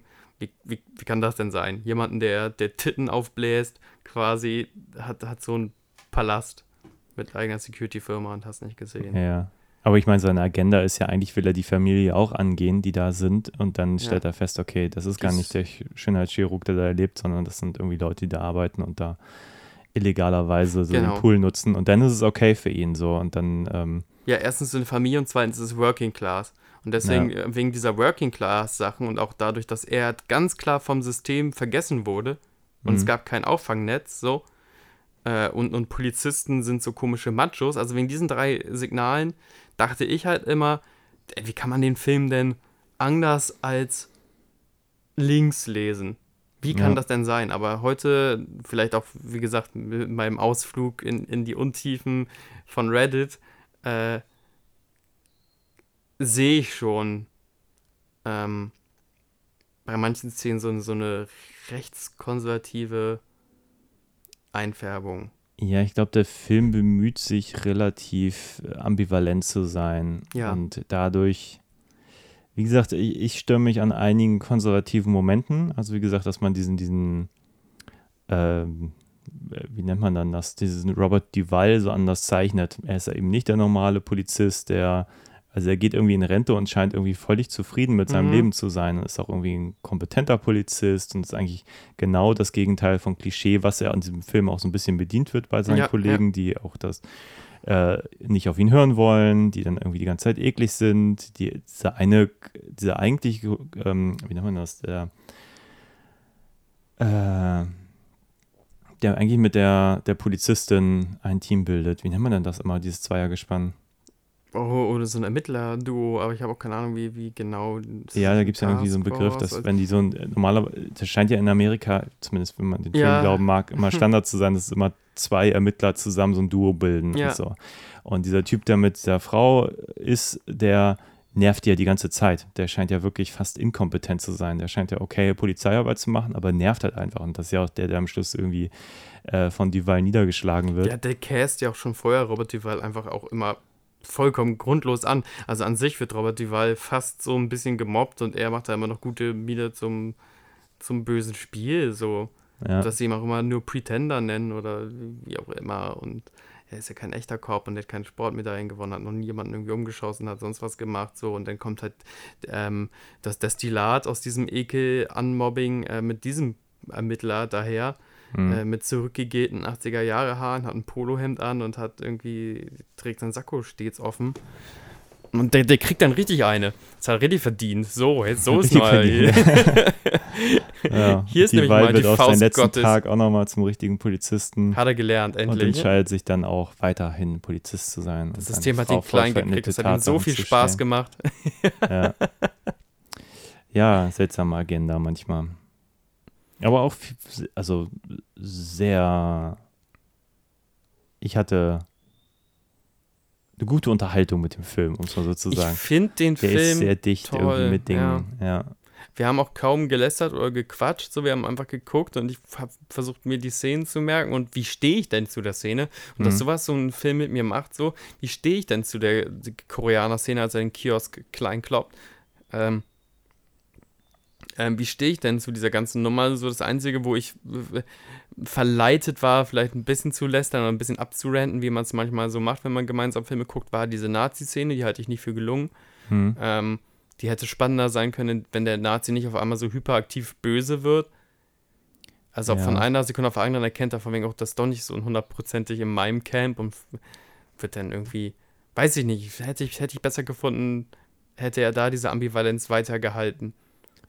Ja. Ach, ich, ich glaube, dass das, also diese Szene unterschätzt man auch vielleicht ein bisschen, weil die ja viel früher anfängt. Der ist ja eigentlich, wenn er, äh, Michael Douglas Rolle da den Laden betritt, ist der schon so ein bisschen hektisch und ist dann so, nimmt dann die Kopfhörer ab und Ja. so und weiß ja offenbar, wer er ist, aber das erfahren wir erst später, dass Ja, er ja. von ihm weiß. So.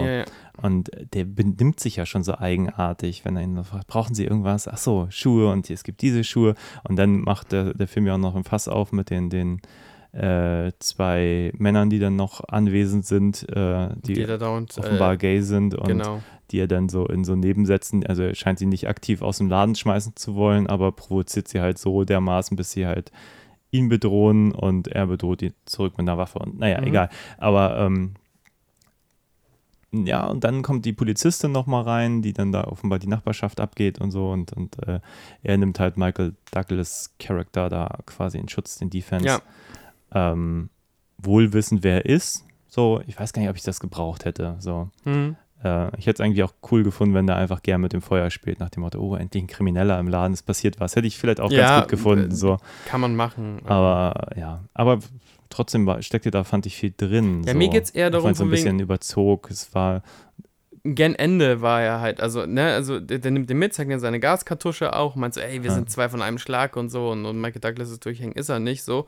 Und ich hätte es vielleicht stärker gefunden, wäre das entweder langsamer eskaliert. Also dann zieht Mhm. sofort dieser Nazi sein und meint, du bist keiner von uns, dann nehme ich dich fest, ist so gefickt und äh, also er wird dann einfach wirklich zu, zu so einem Gegenspieler. hm. Und entweder hätte ich eine langsame Eskalation toll gefunden oder das, ähm, vielleicht, vielleicht auch gar keine Eskalation. Ich weiß es nicht so. Ich weiß nicht, ob der Film unbedingt braucht, ach, jetzt habe ich mal einen Nazi niedergeschossen, um mich symbolisch von Nazis zu distanzieren. Er ist Ja. auch der einzige Bodycount neben Michael Douglas in dem Film, ne? Naja gut, äh, ich meine, die Szene ist auch dafür da, dass er danach ruft er ja seine Ehefrau an und sagt, ich Ja, habe ja. jetzt hier so eine Grenze überschritten, die ja Ich eindeutig darin liegt, dass er Mhm. das, das erste Mal wirklich Menschen umgebracht hat. So. Ja, Die davor sind ja eigentlich am Unf- Unfall verstorben oder so, oder er schießt ihm nochmal ins Bein, aber hat halt bis zu dem Zeitpunkt niemanden wirklich umgebracht. So. ja, ja. Und also so inhaltlich macht das für mich alles schon sehr viel Sinn. Ich habe ja auch am Schluss kurz gesagt, das Einzige, was für mich wenig Sinn macht, ist, ist Frau und Kind, die flüchten und dann auf den Pier rennen äh, zu ihrem Lieblingsplatz. In den letzten zehn Minuten ihm braucht der flüchten, Film echt Das ist so der, Finale. ein, der einzige Moment, wo ich nicht so mitging von der Logik. So. Sonst fand ich den nahezu immer nachvollziehbar. Ja. Also sowohl in, in dem Tun von Michael Douglas, der, was ja, ähm, ja einfach seinen eigenen Regeln entsprach und trotzdem hat es irgendwie hingekriegt und das ist, glaube ich, echt eine Qualität dieses Buches, zu sagen, okay, das ist jetzt dieser, dieser Psychopath, ähm, aber das ist seine Agenda und die zieht er halt eiskalt durch und das Mhm. finde ich fantastisch. Also das ist echt gut gelöst so. Außer, also die, die Odyssee finde ich durchaus gut. Mhm. So, wie gesagt, Nazi-Szene ma mag ich nicht, aber dann natürlich das Telefonat, von wegen, wo er auch diese Mondmetapher aufzieht, von wegen, er ist jetzt so weit weg, er kommt nicht mehr so zurück. Ja, Äh, Finde ich aber okay, also für das, was ja er ist sagen manchmal will. ein bisschen viel so. ja, dem, klar, aber wird, er möchte vielleicht, vielleicht will auch dieser Charakter so, äh, vielleicht, vielleicht ist das so ein Pseudopathos. Also Ja, ist natürlich, nicht, nein, ne? nein, das Drama will er natürlich. Genau. So. Also in seiner Welt. Ich Äh, fast das Klaus-Taler vor Rage umge umgekickt hier. Hört man das? was das? ähm, Achso, die ich hab, bin gegen die Flasche gekommen. das Ich wollte gerade sagen, die ich Nachbarn, trete die hier. jetzt anfangen, hier komische Dinge zu tun. Lass mich ausreden, sonst trete ich das scheiß Bier um. Ja. Ähm, äh, ja, die Wut im weißen Manne, die ist schon da, definitiv da. Nee, das ist. Wie gesagt, ich würde den Film gar nicht mögen, würde das einfach so ein reaktionäres Abhaken von Frustrationsmomenten äh, sein. Denn, denn, dann würde der Film komplett platt sein so und, und, und würde überhaupt nicht mehr für mich funktionieren. Und Na, ich glaube, diese, diese Nazi-Szene ist ein bisschen aber auch gewählt, weil das ist ja wirklich ein Problem in den USA massiv. Da gibt es ja wirklich diese ganzen Sammler von Nazi-Stuff und Waffenprobleme haben die ja sowieso, da muss man ja gar nicht drüber reden. Ja, ja. Und ähm, ich glaube, die Notwendigkeit, diese Szene da drin zu haben, die sieht man, glaube ich, mehr, wenn man in Amerika unterwegs ist als hier. Vielleicht fehlt mir da auch der kulturelle Background. So, natürlich, Nazis sind Arschlöcher, mit denen rede ich dann nicht mehr und keine Ahnung, da muss ich mich nicht erst, ich muss mich nicht erst fesseln lassen und mit einem Messer oder einer Pistole bedrohen lassen, um den zu anta antagonisieren, so, aber wie gesagt, vielleicht ist das auch so ein kulturelles Background-Ding. Und Ja, ich weiß noch nicht, ob da die, die, die, die Schwelle in dem Film nicht auch noch ein bisschen eine andere ist. Ich meine, der Typ ist ja auch irgendwie Sammler so. Mhm. Und ähm, ja, gefährliches Halbwissen, aber äh, wenn man so ja, also ich glaube, diese Faszination des Bösen, die er da hinten so auch ausstellt, ähm, ich glaube, das gibt es einfach und ich glaube, das ist echt ein Problem. So. Mhm. Ja, das kann ich mir vorstellen. Der, der Film hat ja auch irgendwie eine krasse Anti-Polizeinote, ne? Also es liegt nicht nur daran, dass im Polizeidistrikt alles so krasse Machos sind, irgendwie mit ihren Boxerpokalen noch irgendwie, die sie mit auf Arbeit nehmen, sondern auch, dass die ähm, Public Servants, also die Polizisten, die Streifenpolizisten, auch immer wieder die Frau einfach verlassen. Also die meint so, ich habe hier irgendwie jemanden, der ruft mich die ganze Zeit an und meint, der ist unterwegs. Hm. Und die sind dann immer so zehn Minuten bei ihr und sagen dann so, ja, das scheint ja nicht da zu sein, dann fahren wir halt Naja. wieder. Rufen Sie mal Ihren Anwalt an und der ruft dann seinen Anwalt an und dann klären die das mal untereinander, Genau. dass der hier nicht kommt und sie verprügelt. So. Richtig. Und, und äh, sogar eine Polizistin gibt ja ihr auch den Tipp, so für beim nächsten Mal, wenn sie bei der Wahl die Möglichkeit haben, dann wählen sie halt für mehr äh, Cops auf den Straßen. Mhm. Von wegen, das haben sie jetzt davon, sie liberale Schickse. Also äh, ähm, interessant, wie man auch wahrscheinlich diesen Subkontext sowohl links als auch rechtssisch lesen kann. Mhm. Entweder rechtssisch Richtung Reagan, von wegen Law and Order President, Ja. ähm, das haben wir nun davon, das haben wir uns selber eingebrockt. Oder natürlich linksisch, äh, Public Servants sind niemals Public Servants. Mhm. Also natürlich gibt es da gute Cops, ne? Robert Duvall ist der gute Cop, seine Partnerin da ist scheinbar ein guter Cop, so, aber Ja, aber ich Ähm. meine, da sagen ja auch alle, hier, warum arbeitest du heute eigentlich noch? Ist dein letzter Tag? Äh, Ja. So, was sollen die machen? Dich feuern? Hahaha. ja, genauso, von wegen, als, als würde man nur ein guter Mensch sein, weil man dafür ein Leckerli kriegt und nicht einfach, weil es okay ist, Ja. ein guter Mensch zu sein und seine Aufgabe ordentlich zu Ende zu bringen. Das ist eine Ja. interessante Aussage, die der Film auch immer wieder trifft. So. Ja, wie gesagt, da steckt ja auch voll viel drin. Ich meine, auch dieser, dieser ähm, Vorgesetzte, der ihm ja später eröffnet, dass er ihn nie leiden kann, fragt ihn ja vor, ob er wirklich, äh, wirklich aus dem Dienst rausgehen möchte. Kennt ihn aber auch gar nicht. Ähm, Mhm. Sagt dann noch, ah, wie geht's den Kindern? Und er meint, er hat keine Kinder. Und dann Ja. guckt er irgendwie in die Akte, ah, da gibt es doch ein Mädchen. Und dann sagt er ihm ja, nochmal, ja, das ist gestorben und so. Und aber so auch gar keine Empathie und so, dieser Vorgesetzte. Und Ja. nur um ihm später zu sagen, ach, ich habe sie noch nie gemocht, so. Aber ich muss irgendwie fragen, ob sie weiter im Dienst bleiben. Und einfach, ähm, ja. Was, ähm, Aber er dreht nicht durch. mh, Message. Wer? Robert Duvall? Ja. Aber auch er wird härter. Auch er wird härter, also er ja. muss irgendwie nachgeben. So. Der, der Film handelt ja auch irgendwie von, und jetzt wird es wieder gefährlich, aber ich muss das Thema einfach mal ansprechen, weil der ist einfach da als Handlung, von so einer Entmännlichung. Also Robert Duvall ist entmännlicht, Michael Douglas ist entmännlicht und sogar die anderen Cops sind gewissermaßen, oh nein, jetzt kommt die Political Correctness Polizei mit einem Hubschrauber hier rüber, ähm, und sogar die anderen Cops sind irgendwo manchmal entmännlicht. Also es gibt einen Polizisten, der regt sich wahnsinnig auf, dass Robert Duval mit seiner verständlichen Art mit dem Zeugen reden will und geht dann Mhm. auf ihn zu, meinst du, du nimmst mir hier das Feuer aus dem Ding, so wir müssen das Druck hochhalten. Oder ähm, auch der Polizeikapitän, den du gerade angesprochen hast, der dann noch seine Boxtrophäen ähm, im Büro hat und sogar einen Boxsack sich hat äh, ins Büro hängen lassen, damit er da immer möglichst männlich drauf einkloppen kann. Ich, was siehst du denn da? Also, oder siehst du auch diese, diese Grundmessage Entmännlichung e- einer Generation ganz stark im Fokus des Films? Äh, Entmännlichung? Nee, soweit Ja, Entmännlichung ist ein schwieriges Wort, weil ich weiß, in welchen Kreisen das benutzt wird, aber ähm, Also so weit würde ich nicht gehen, aber ich glaube, dieses, dieses Härte zeigen ist schon Thema. Also gerade oder Robert das Di- traditionelle männliche Bild, sorry, ich will Entmännlichung nochmal entschärfen, sondern von wegen das traditionelle männliche Bild ist irgendwie aufgeweicht und manche kommen damit klar und manche nicht. Kann man das so eher sagen? Ja. Ja, tue ich mich schwer. Also ja, vielleicht. Ähm, Fragezeichen. Nein, aber ich glaube, es ist mehr, also Robert Duvall steht ja irgendwie dafür, er kriegt ja jede Information aus den Leuten raus, ohne Druck zu machen. So. Ähm, Mhm.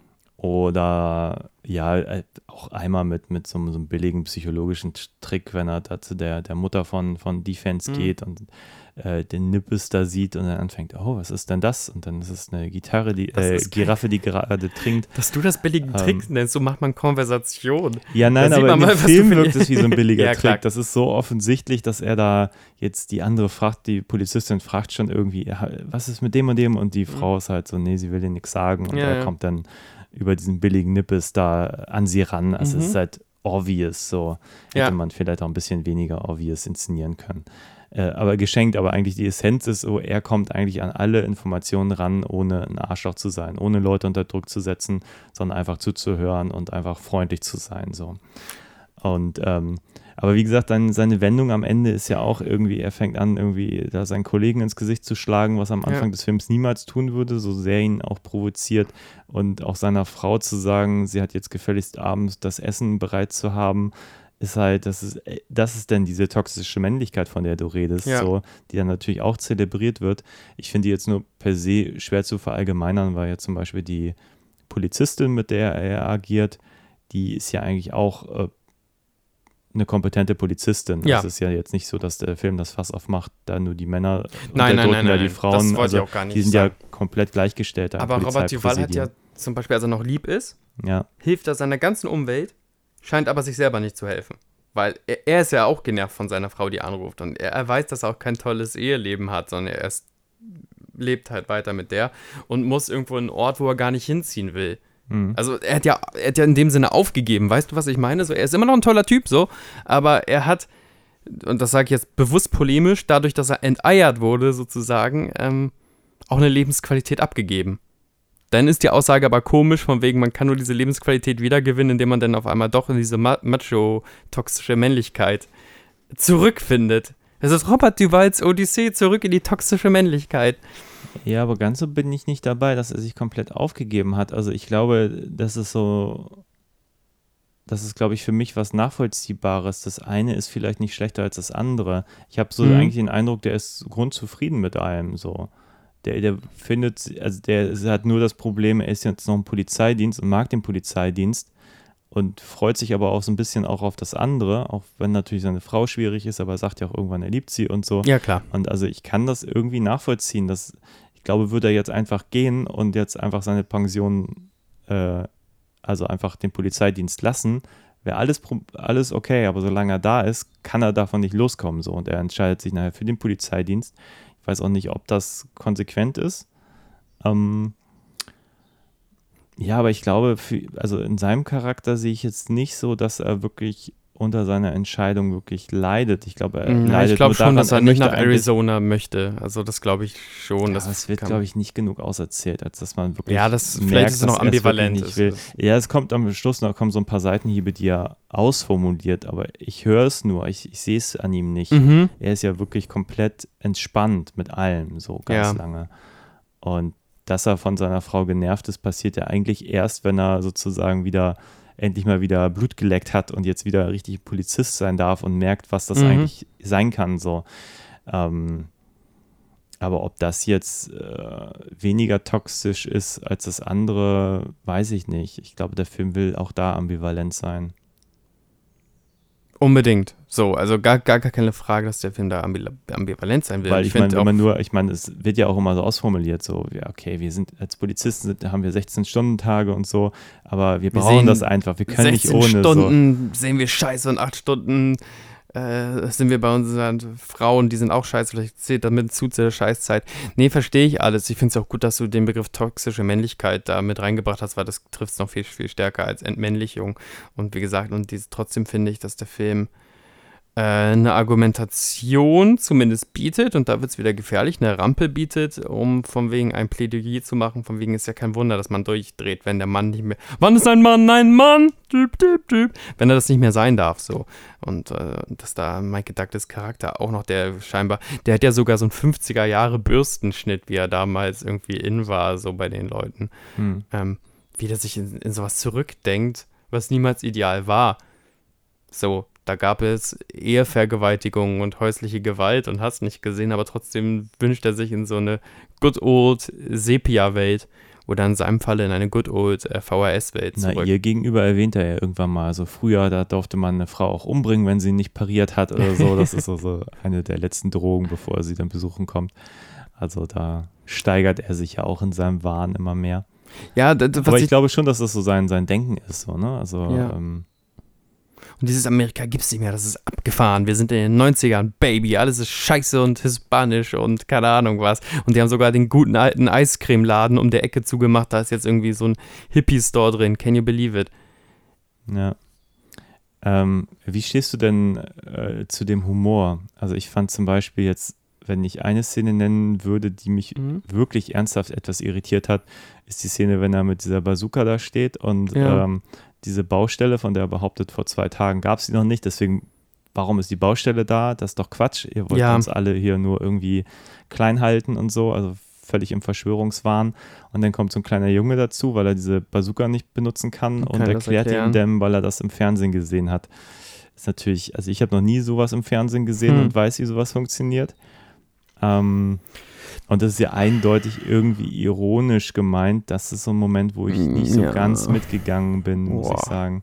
Da hast du Und es war auch noch ein kleiner schwarzer Junge. Also, ja, ich, ich, bin, ich bin so zynischer, What's the message? Tell me. ich bin immer so ein zynischer Sack, dass ich denke, dass dann irgendein Producer gesagt hat, dann nehmen wir dafür aber einen schwarzen Jungen, weil wir dann wieder entschärfen können, ob, ob, ob Michael Douglas fremdenfeindlich ist. Ich so, also das, was ich im TV zumindest miterlebt habe, da ist viel Zynismus und Berechenbarkeit rein, von wegen, wir brauchen im Cast unbedingt noch eine türkische Frau, weil dann haben wir türkisch und Frau gleichzeitig abgehakt.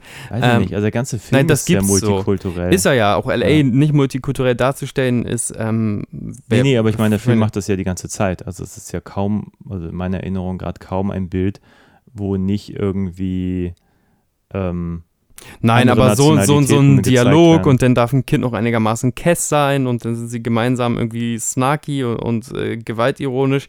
Ja, für mich hat diese, diese Gag-Nummer aus dem Grund nicht hundertprozentig funktioniert, weil auch wenn es das beste Skript ist, was, was äh, Michael Douglas jemals gelesen hat, sind das ja zwei sehr, ich, ich nenne es mal bewusst republikanisch-konservative Lästereien über das heutige Leben in der Großstadt hm, die Kinder, die konsumieren so viel Medien unkontrolliert. We have to control the media. hm. Und das andere Ding ist, ähm, staatliche Ausgaben sind was Doofes. Der Markt wird sich schon selbst heilen. Wieso, wieso, wieso äh, sonst holen sich da korrupte Leute irgendwas aus Staatstöpfen raus?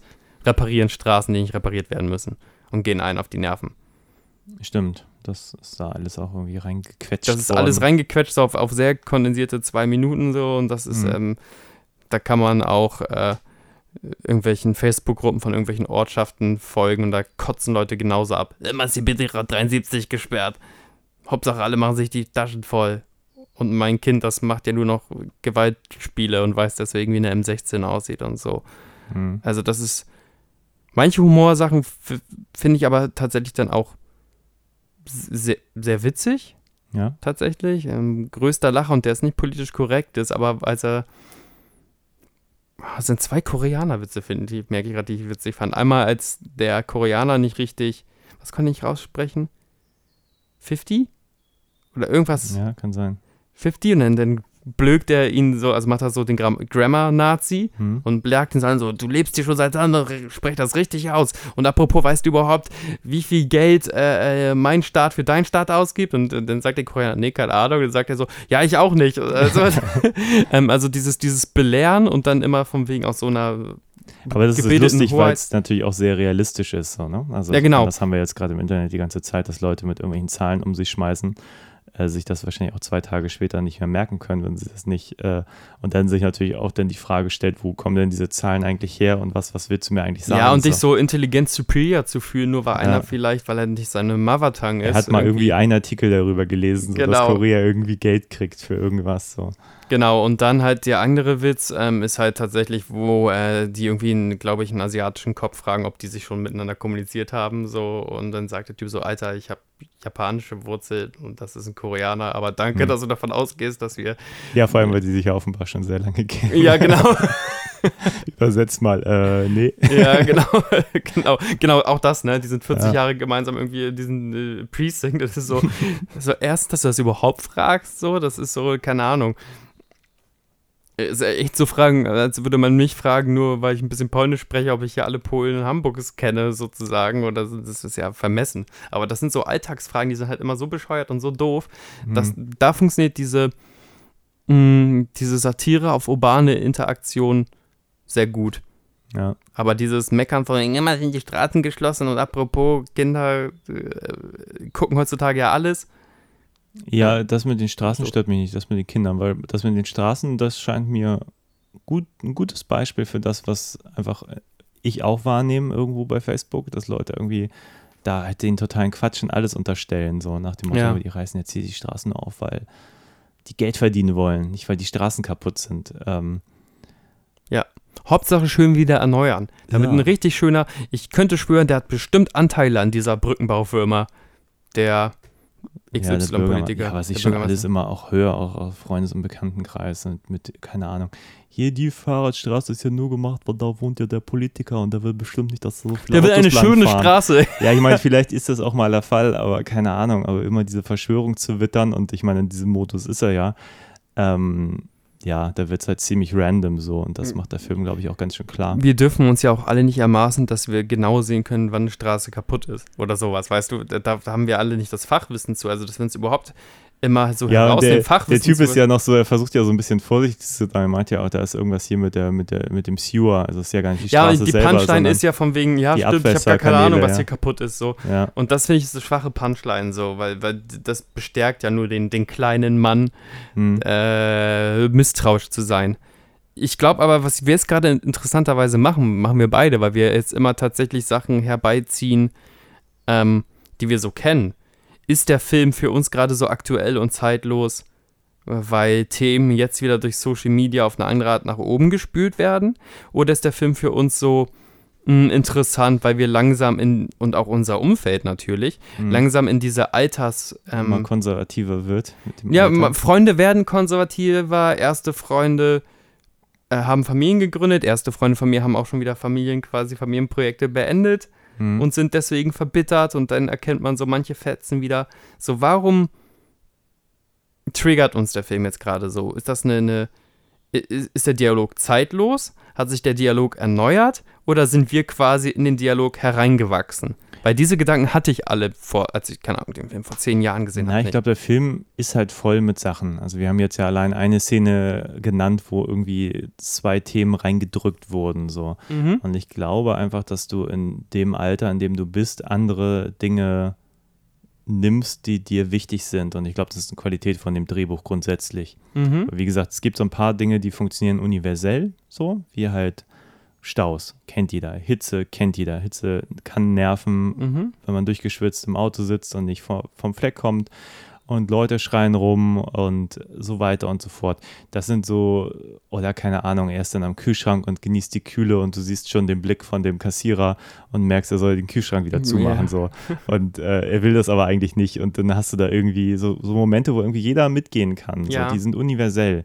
Ähm, ich glaube, die habe ich halt, als ich den mit, weiß ich nicht, 15 oder so das erste Mal gesehen habe, vielleicht sogar 14, ähm, habe ich die natürlich viel mehr mitgenommen als jetzt ähm, die Verschwörungsparts, die jetzt mir viel präsenter sind. Also Ja. A, weil ich viel mehr mit Menschen zu tun habe, die sowas sagen. Das war mit meinen Schulfreunden, die waren noch nicht komplett verbittert, wie das jetzt einige Menschen sind. Äh, ja, ich glaube, dass das eine Qualität von dem Film, dass man den einfach wirklich in unterschiedlichen Situationen anders wahrnimmt. Und ich glaube, den guckst du nochmal komplett anders, wenn du da aus LA kommst und die Gegenden vielleicht sogar kennst Wahrscheinlich, ja. und äh, auch einfach ähm, auch diese ganze Präsenz von Waffen guckst du, glaube ich, auch grundsätzlich nochmal anders, wenn du aus Amerika kommst und nicht aus Hamburg. Ich glaube schon, dass das durchaus eine Qualität ist. Also hätte ich jetzt schon eine, eine Scheidung und ein Kind hinter mir, wäre der Film mir wahrscheinlich auch ein bisschen zu nahe gegangen. Also mich treffen manche Themen wirklich ganz, ganz anders, als, als dass sie mich vor zehn, zehn Jahren getroffen haben. Ja. Das ist. Äh, wäre ich jetzt ein platter, äh, platter Filmreviewer, würde ich sagen, du amerikanischer Polizist, würde dich der Film auch würde noch mich auch noch anders treffen. ja. Und dann würde ich sagen, ja, die Plattitüde von wegen an, an seiner Aktualität niemals eingebüßt. Weiß ich Ja. aber nicht, weil er auch natürlich auch sehr zahn der zeitig ist, ne? Also mit diesen Hispanic Gangs, die irgendwie so zugeknöpften Hände haben und Little Koreatown und so und auch die, die ähm, Vorurteile Koreanern gegenüber im amerikanischen Kontext hat, haben sich ja geändert. Hm. Vom Kleinladenbesitzer eher zum Hightech-Versteher. Ja. Das war auch nicht immer so. Ähm, die haben sich quasi vom Niedriglohnsegment in die Mittelschicht äh, äh, vorangekämpft. Hm. Jetzt sind da andere Leute drin. Jetzt wären es heutzutage wären es Pakistaner oder sowas, ähm, die da als, als Beispiel be Ja, benutzt werden. Mexikaner oder so. Genau, oder genau. Und diese White Collar, äh, White Collar Ikonografie hätte sich abgeändert äh, zu einer, keine Ahnung, die haben MacBook unter der Hand, zu so einem Agentur-Hipster-Dingern vielleicht auch. Das hätte sich schon irgendwie alles äh, transformiert, aber die Urfrage ist ja natürlich, was mache ich denn überhaupt hier in der Gesellschaft? Und ist diese Gesellschaft, ähm, hat die genug Knautschzone, um mich nochmal beginnen zu lassen? Und das ist, glaube ich, die große Tragödie dieser Figur, der, der Mensch, der in der Defense landet und da Mhm. nicht mehr rauskommt. Ja, Ich meine, Falling Down ist ja auch was Passives. Da kannst du eigentlich gar nichts mehr gegen machen, wenn du am, am Runterfallen bist. ja. Den, den Titel des Films, der wird ja eigentlich auch relativ klar definiert, nämlich durch diesen Song, der mehrfach zu hören ist. Mhm. London Bridge is Falling Down. Ja.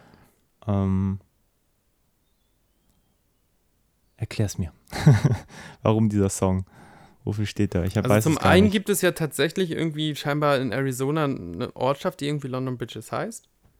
Ah, okay. da haben die ja so, da, da haben die auch dran, hat, hat er so Karten, halt so, so Karten und meint so, oh ja, wie wunderschön. Ja, er sagt ja irgendwie, die wollen da hin oder so. Ich, Ja. ich dachte eigentlich, das wäre in England. Ja, die London Die Bridges sind ja auch, äh, äh, und da verarschen sie ihn ja auch so von wegen, oh ja, toll, jetzt fahrt ihr den abklatschen. Sagt er, nein, nein, das ist das Original, das haben sie Stein für Stein dahin gebaut und so und hat dann Ah, irgendwo so ein okay. Kärtchen in der Hand und so. So. ist mir das ein bisschen. egal. Und das soll ja auch die, die Frau irgendwie äh, beruhigen. Nee, ich kenne aber nämlich auch die, die, glaube ich, einfach die ähm, Geschichte des Songs nicht. Der Nee, ich ist ja überlege auch, schon ein gerade, also bisschen für, mich, älter, für aber mich ist das ja eigentlich auch, äh, und das ist jetzt echt krass gefährliches Halbwissen. Das, das ist ja kein, ähm, das ist ja, ein, ist das nicht ein, ein Kriegsmarsch? Down the bridge is falling down. falling- Ich habe ich, ich hab das, ja. vielleicht habe ich auch nur wäre so wär na- wär eine gute Theorie. Ja. Nein, nein, es hat man auf jeden Fall, vielleicht habe ich auch noch mal gesehen, wie so ein, wie so ein, wie heißen denn die britischen Soldaten, wie so ein Marsch, das einfach so singt. Das ist, Mhm. das war natürlich eine Kinderreim, ähm, Kinderreim-Melodie, aber wie so viele von diesen äh, Liedern hat das irgendwie meistens auch noch irgendwo düstere Herkunft, aber das kann echt sein, dass ich das einfach einmal für mich so erklärt habe und dann dachte, ja, macht Sinn und dann habe ich wieder selber approved. Da bin ich ein bisschen manchmal wie Michael Douglas Charakter Defense. Ähm, wenn das irgendjemand besser weiß, dann gerne ab in die Kommis damit, weil die müssen ja irgendwas damit gewollt haben. Joel Schumacher ist ja ein Mensch, der mit, mit seinen Zeichen irgendwas erreichen will. Der, der lässt das ja nicht einfach so drinne. Das wäre schon fast unelegant. Ja, hier steht eigentlich auch nur ein Kinderreim, der aber auch schon einfach äh, viele Jahrhunderte auf dem Buckel hat. Ja. Äh, okay, aber der Wikipedia ist zu lang, um ihn jetzt hier in einem Verdammter, das kannst du mal vorlesen. schnell Ich dachte, jetzt fällt's, jetzt wegzudenken, ein. um irgendein Resümee draus zu ziehen. Ja. Ja, so, außerdem ist er ja copyright-free, deswegen kann man den so oft singen, wie man Genau. will, muss kein Geld Ich bezahlen. wollte gerade sagen, ich habe da auch die ganze Zeit die, die haben ja die Melodie für, für den Halloween 3 Song da benutzt, den, der, ich glaube, 14 Mal in dem Film Mhm. zu hören ist. Und dann bin ich auch immer, London Bridge is falling down und diesen Happy, Happy, Happy, happy, Halloween, happy. Halloween. ja. Einfach die Rhythmus geklaut und im nächsten Film durfte er dann Seal und U2 für einen Soundtrack anheuern ja. und jetzt hat es nicht mal mehr für, für irgendeine Lizenz gereicht. Mann, Mann, Mann, ist das ja, aber zwei. Jahre vor Batman 3, den Ja. wir auf Spandex gerade besprochen haben. Genau. Und ähm, auch seine Abkehr vom kompletten Camp. Also The Frighteners und auch Lost Boys haben ja zumindest ein paar Camp und alberne. Frighteners ist Peter Jackson. Nicht Flatliners. Flatliners. Frighteners, ich komme auch manchmal nicht dünner.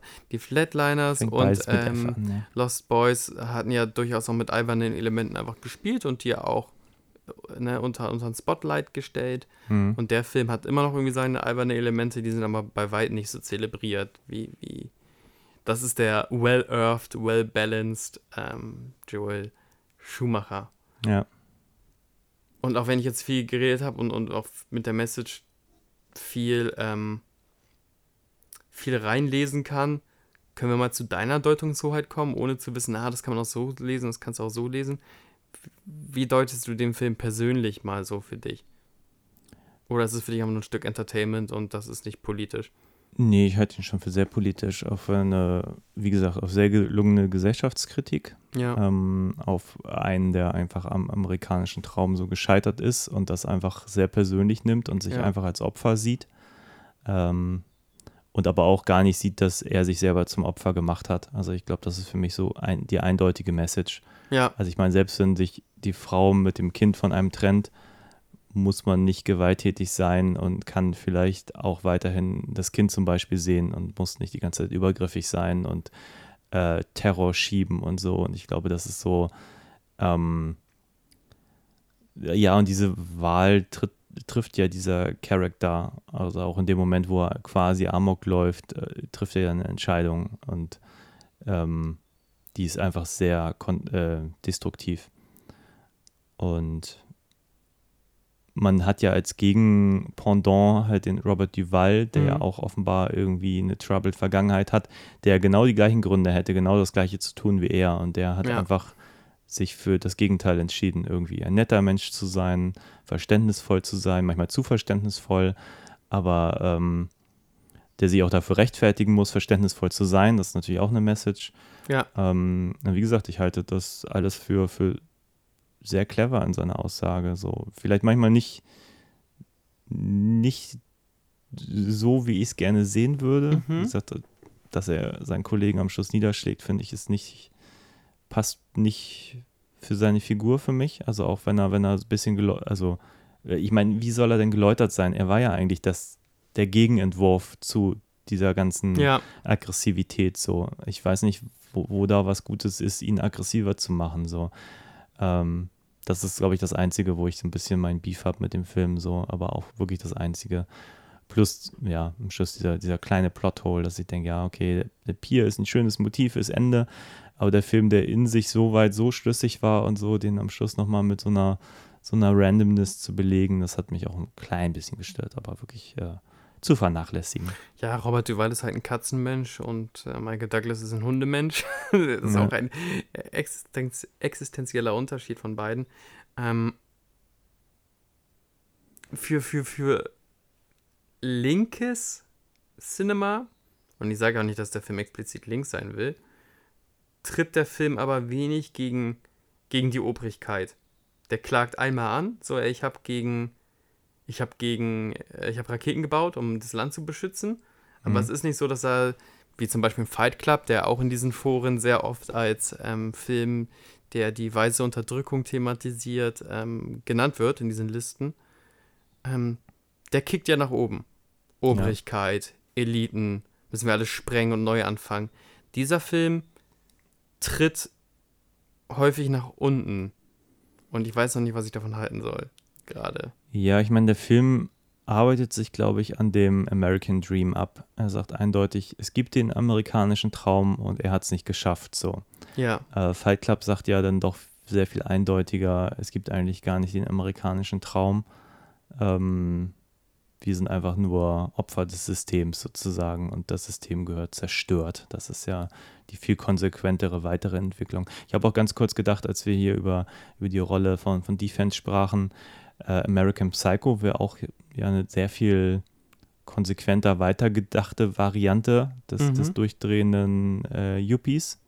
Weil du ja auch meintest, heute wäre irgendwie so Yuppie-Hipster-mäßig unterwegs Ja. und so. Das ist ja quasi American Psycho, nur American Psycho ist ja zum Beispiel äh, in jeder Hinsicht radikaler.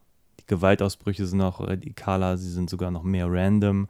Äh, die, die Regeln, nach denen die passieren, sind schon gar nicht mehr so klar, als wenn so das äh, vielleicht die, die konsequente Weiterentwicklung, so ein Auflösen von, also auch von den Ja. Strukturen sind, an die sich hier Defense noch klammern kann. So. vielleicht ist American Psycho aber dahingehend nicht hundertprozentig passend, weil da sich jemand sehr klar in den Eliten bewegen will. Und ich weiß nicht, ob, ob sich äh, Michael Douglas Charakter jemals in den Eliten bewegen wollte, sondern er wollte eher so ein einfaches, schönes Leben haben. So, ich fände es irgendwie sehr passend, aber ja, jetzt kann ich mich selber pluggen. Sehr gut. Da soll auch mein Web Webcomic ein bisschen von handeln. Das hat ja nicht ähm, aus äh, keinen Gründen de, auch den Namen Hamburg relevant, weil wie relevant mhm. bist du? Und Hamburg sagt immer selber, dass es eine relevante Stadt ist und du selber in diesem Agenturdschungel, wie relevant bist du? Und Relevanz ist auch mal ein ganz tolles Schlagwort, wenn du Marketing machst, ist das zielgruppenrelevant. Mhm. Und ähm, wenn du einfach sagst, hey, ich möchte einfach so ein bisschen kreativen Shit machen und ein paar Projekte pitchen mit meinem MacBook und kommst hier zurück und hast dann doch nur deine Zwei-Zimmer-Wohnung in Barmbek, kein Angriff, aber du dachtest von wegen, ist das, ist das jetzt alles so? Ist das die Endstation äh, meines Lebens? Und da sieht man ja dann immer so ein bisschen so. Ein guter Filmtitel, Endstation Barmbek. Endstation Barmbek. ist jetzt von uns geclaimed, die dürft ihr nicht mehr benutzen. Ja. Äh, ähm, dann wäre das vielleicht noch ein bisschen treffender, weil ich finde es irgendwie tatsächlich ein bisschen sympathisch, äh, dass er nicht sauer, also er verurteilt da schon, dass ein schöner Chirurg so einen riesen Palast haben will. Mhm. Er hat, aber er sagt nicht, ich will genau so einen Palast, ich will auch eine Lustgrotte, sondern er möchte eigentlich nur sein, sein Haus am Pier und seinen, seinen kleinen Hund und er hätte sich das so schön ausgedacht, das hätte so schön sein können. Er hätte euch mal auf das Schaukelpferd gesetzt. Warum versteht mich denn keiner? Ähm, und dieses vom wegen ähm, nach unten treten, ist ja schon doch eher ein Markenzeichen von einer leicht rechtssisch radikalisierten Mittelschicht. Um meinen mhm. eigenen Status zu festigen, verfluche ich die unter mir. Ja, ich, ja, ich glaube, im Kern ist er definitiv ein bisschen konservativer, als es jetzt zum Beispiel Fight Club ist. Ja. Ähm, weil Fight Club hat ja eigentlich auch ganz, die ganze Zeit diese Agenda äh, Chaos, Anarchie ja. gegen das System. So ist er ja gar nicht. Er will ja das System. Er will ja nur ja. ein System, was für ihn funktioniert. Das ist ja so ein bisschen ein, ein deutlich Ich sehe auch gerade, dass du so ein Retro-Pepsi-Schild hier hängen hast. Eigentlich will er in so eine Welt zurück, wo ihm die äh, gelockte Schönheit eine, Ja, das kommt ja nicht von ungefähr, dass er sich auch eine richtig schön rote Cola, Cola ja. Coca-Cola holt, nicht irgendeine Dann aber auch Cola. irgendwie von wegen die Währung von 1950 scheinbar noch hat, wo er sagt, was, mehr als 50 Cent für eine, für eine Dose Coke? Das ist ja Wahnsinn, das, was passiert denn hier? Ähm, ja, haben wir schon gesagt, wenn man die für 50 Cent hier im Supermarkt kriegt, muss man die wahrscheinlich auch schon bunkern. So. Ja, weg, weggehamstert, ey. Coke, Coke for life. Yes. Ähm, ja, allein, dass der Film mich aber dahingehend so, so berührt und immer noch unterhält, ne? Also das müssen wir auch mal klarstellen. Ja. Der, ist, der ist spannend, der ist unterhaltsam, der ist an manchen Stellen, äh, Stellen lustig. Ähm,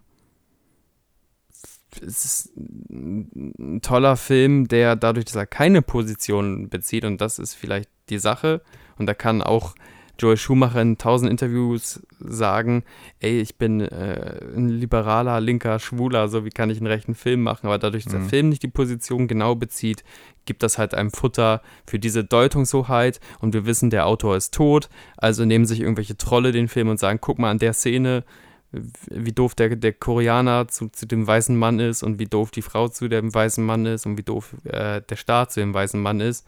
Hm. Ähm, lass den weißen, vergesst, vergesst uns weiße Männer nicht. Ja, ich glaube, das ist immer ein bisschen schwierig. Also die Frage ist ja immer, wie war der Film auch politisch zu der Zeit seiner Entstehung? So.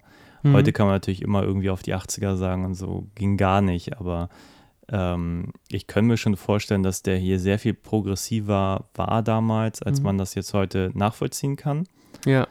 Ähm, aber da stocher ich auch im Dunkeln. Also das war, war da war ich glaube ich einfach nicht alt genug, um das wirklich äh, für die 80er beurteilen zu können. So.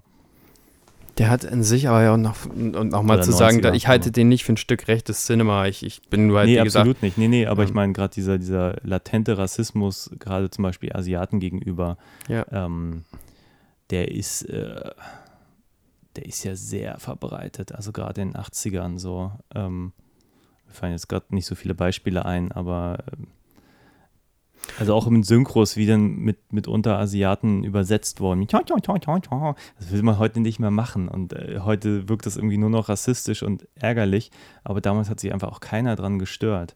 Ja, auch die durften, und das ist jetzt gemein so, weil das auch einfach ein jüdischer Stereotyp war eigentlich, aber der wurde dann einfach auf Asiaten jeglicher Couleur übertragen. Hm. Dieses von wegen, you buy here, weißt du, von wegen, du ja. kaufst dir, du lässt dir Geld und Egoismen und, und the cash geht vor und so weiter und so fort.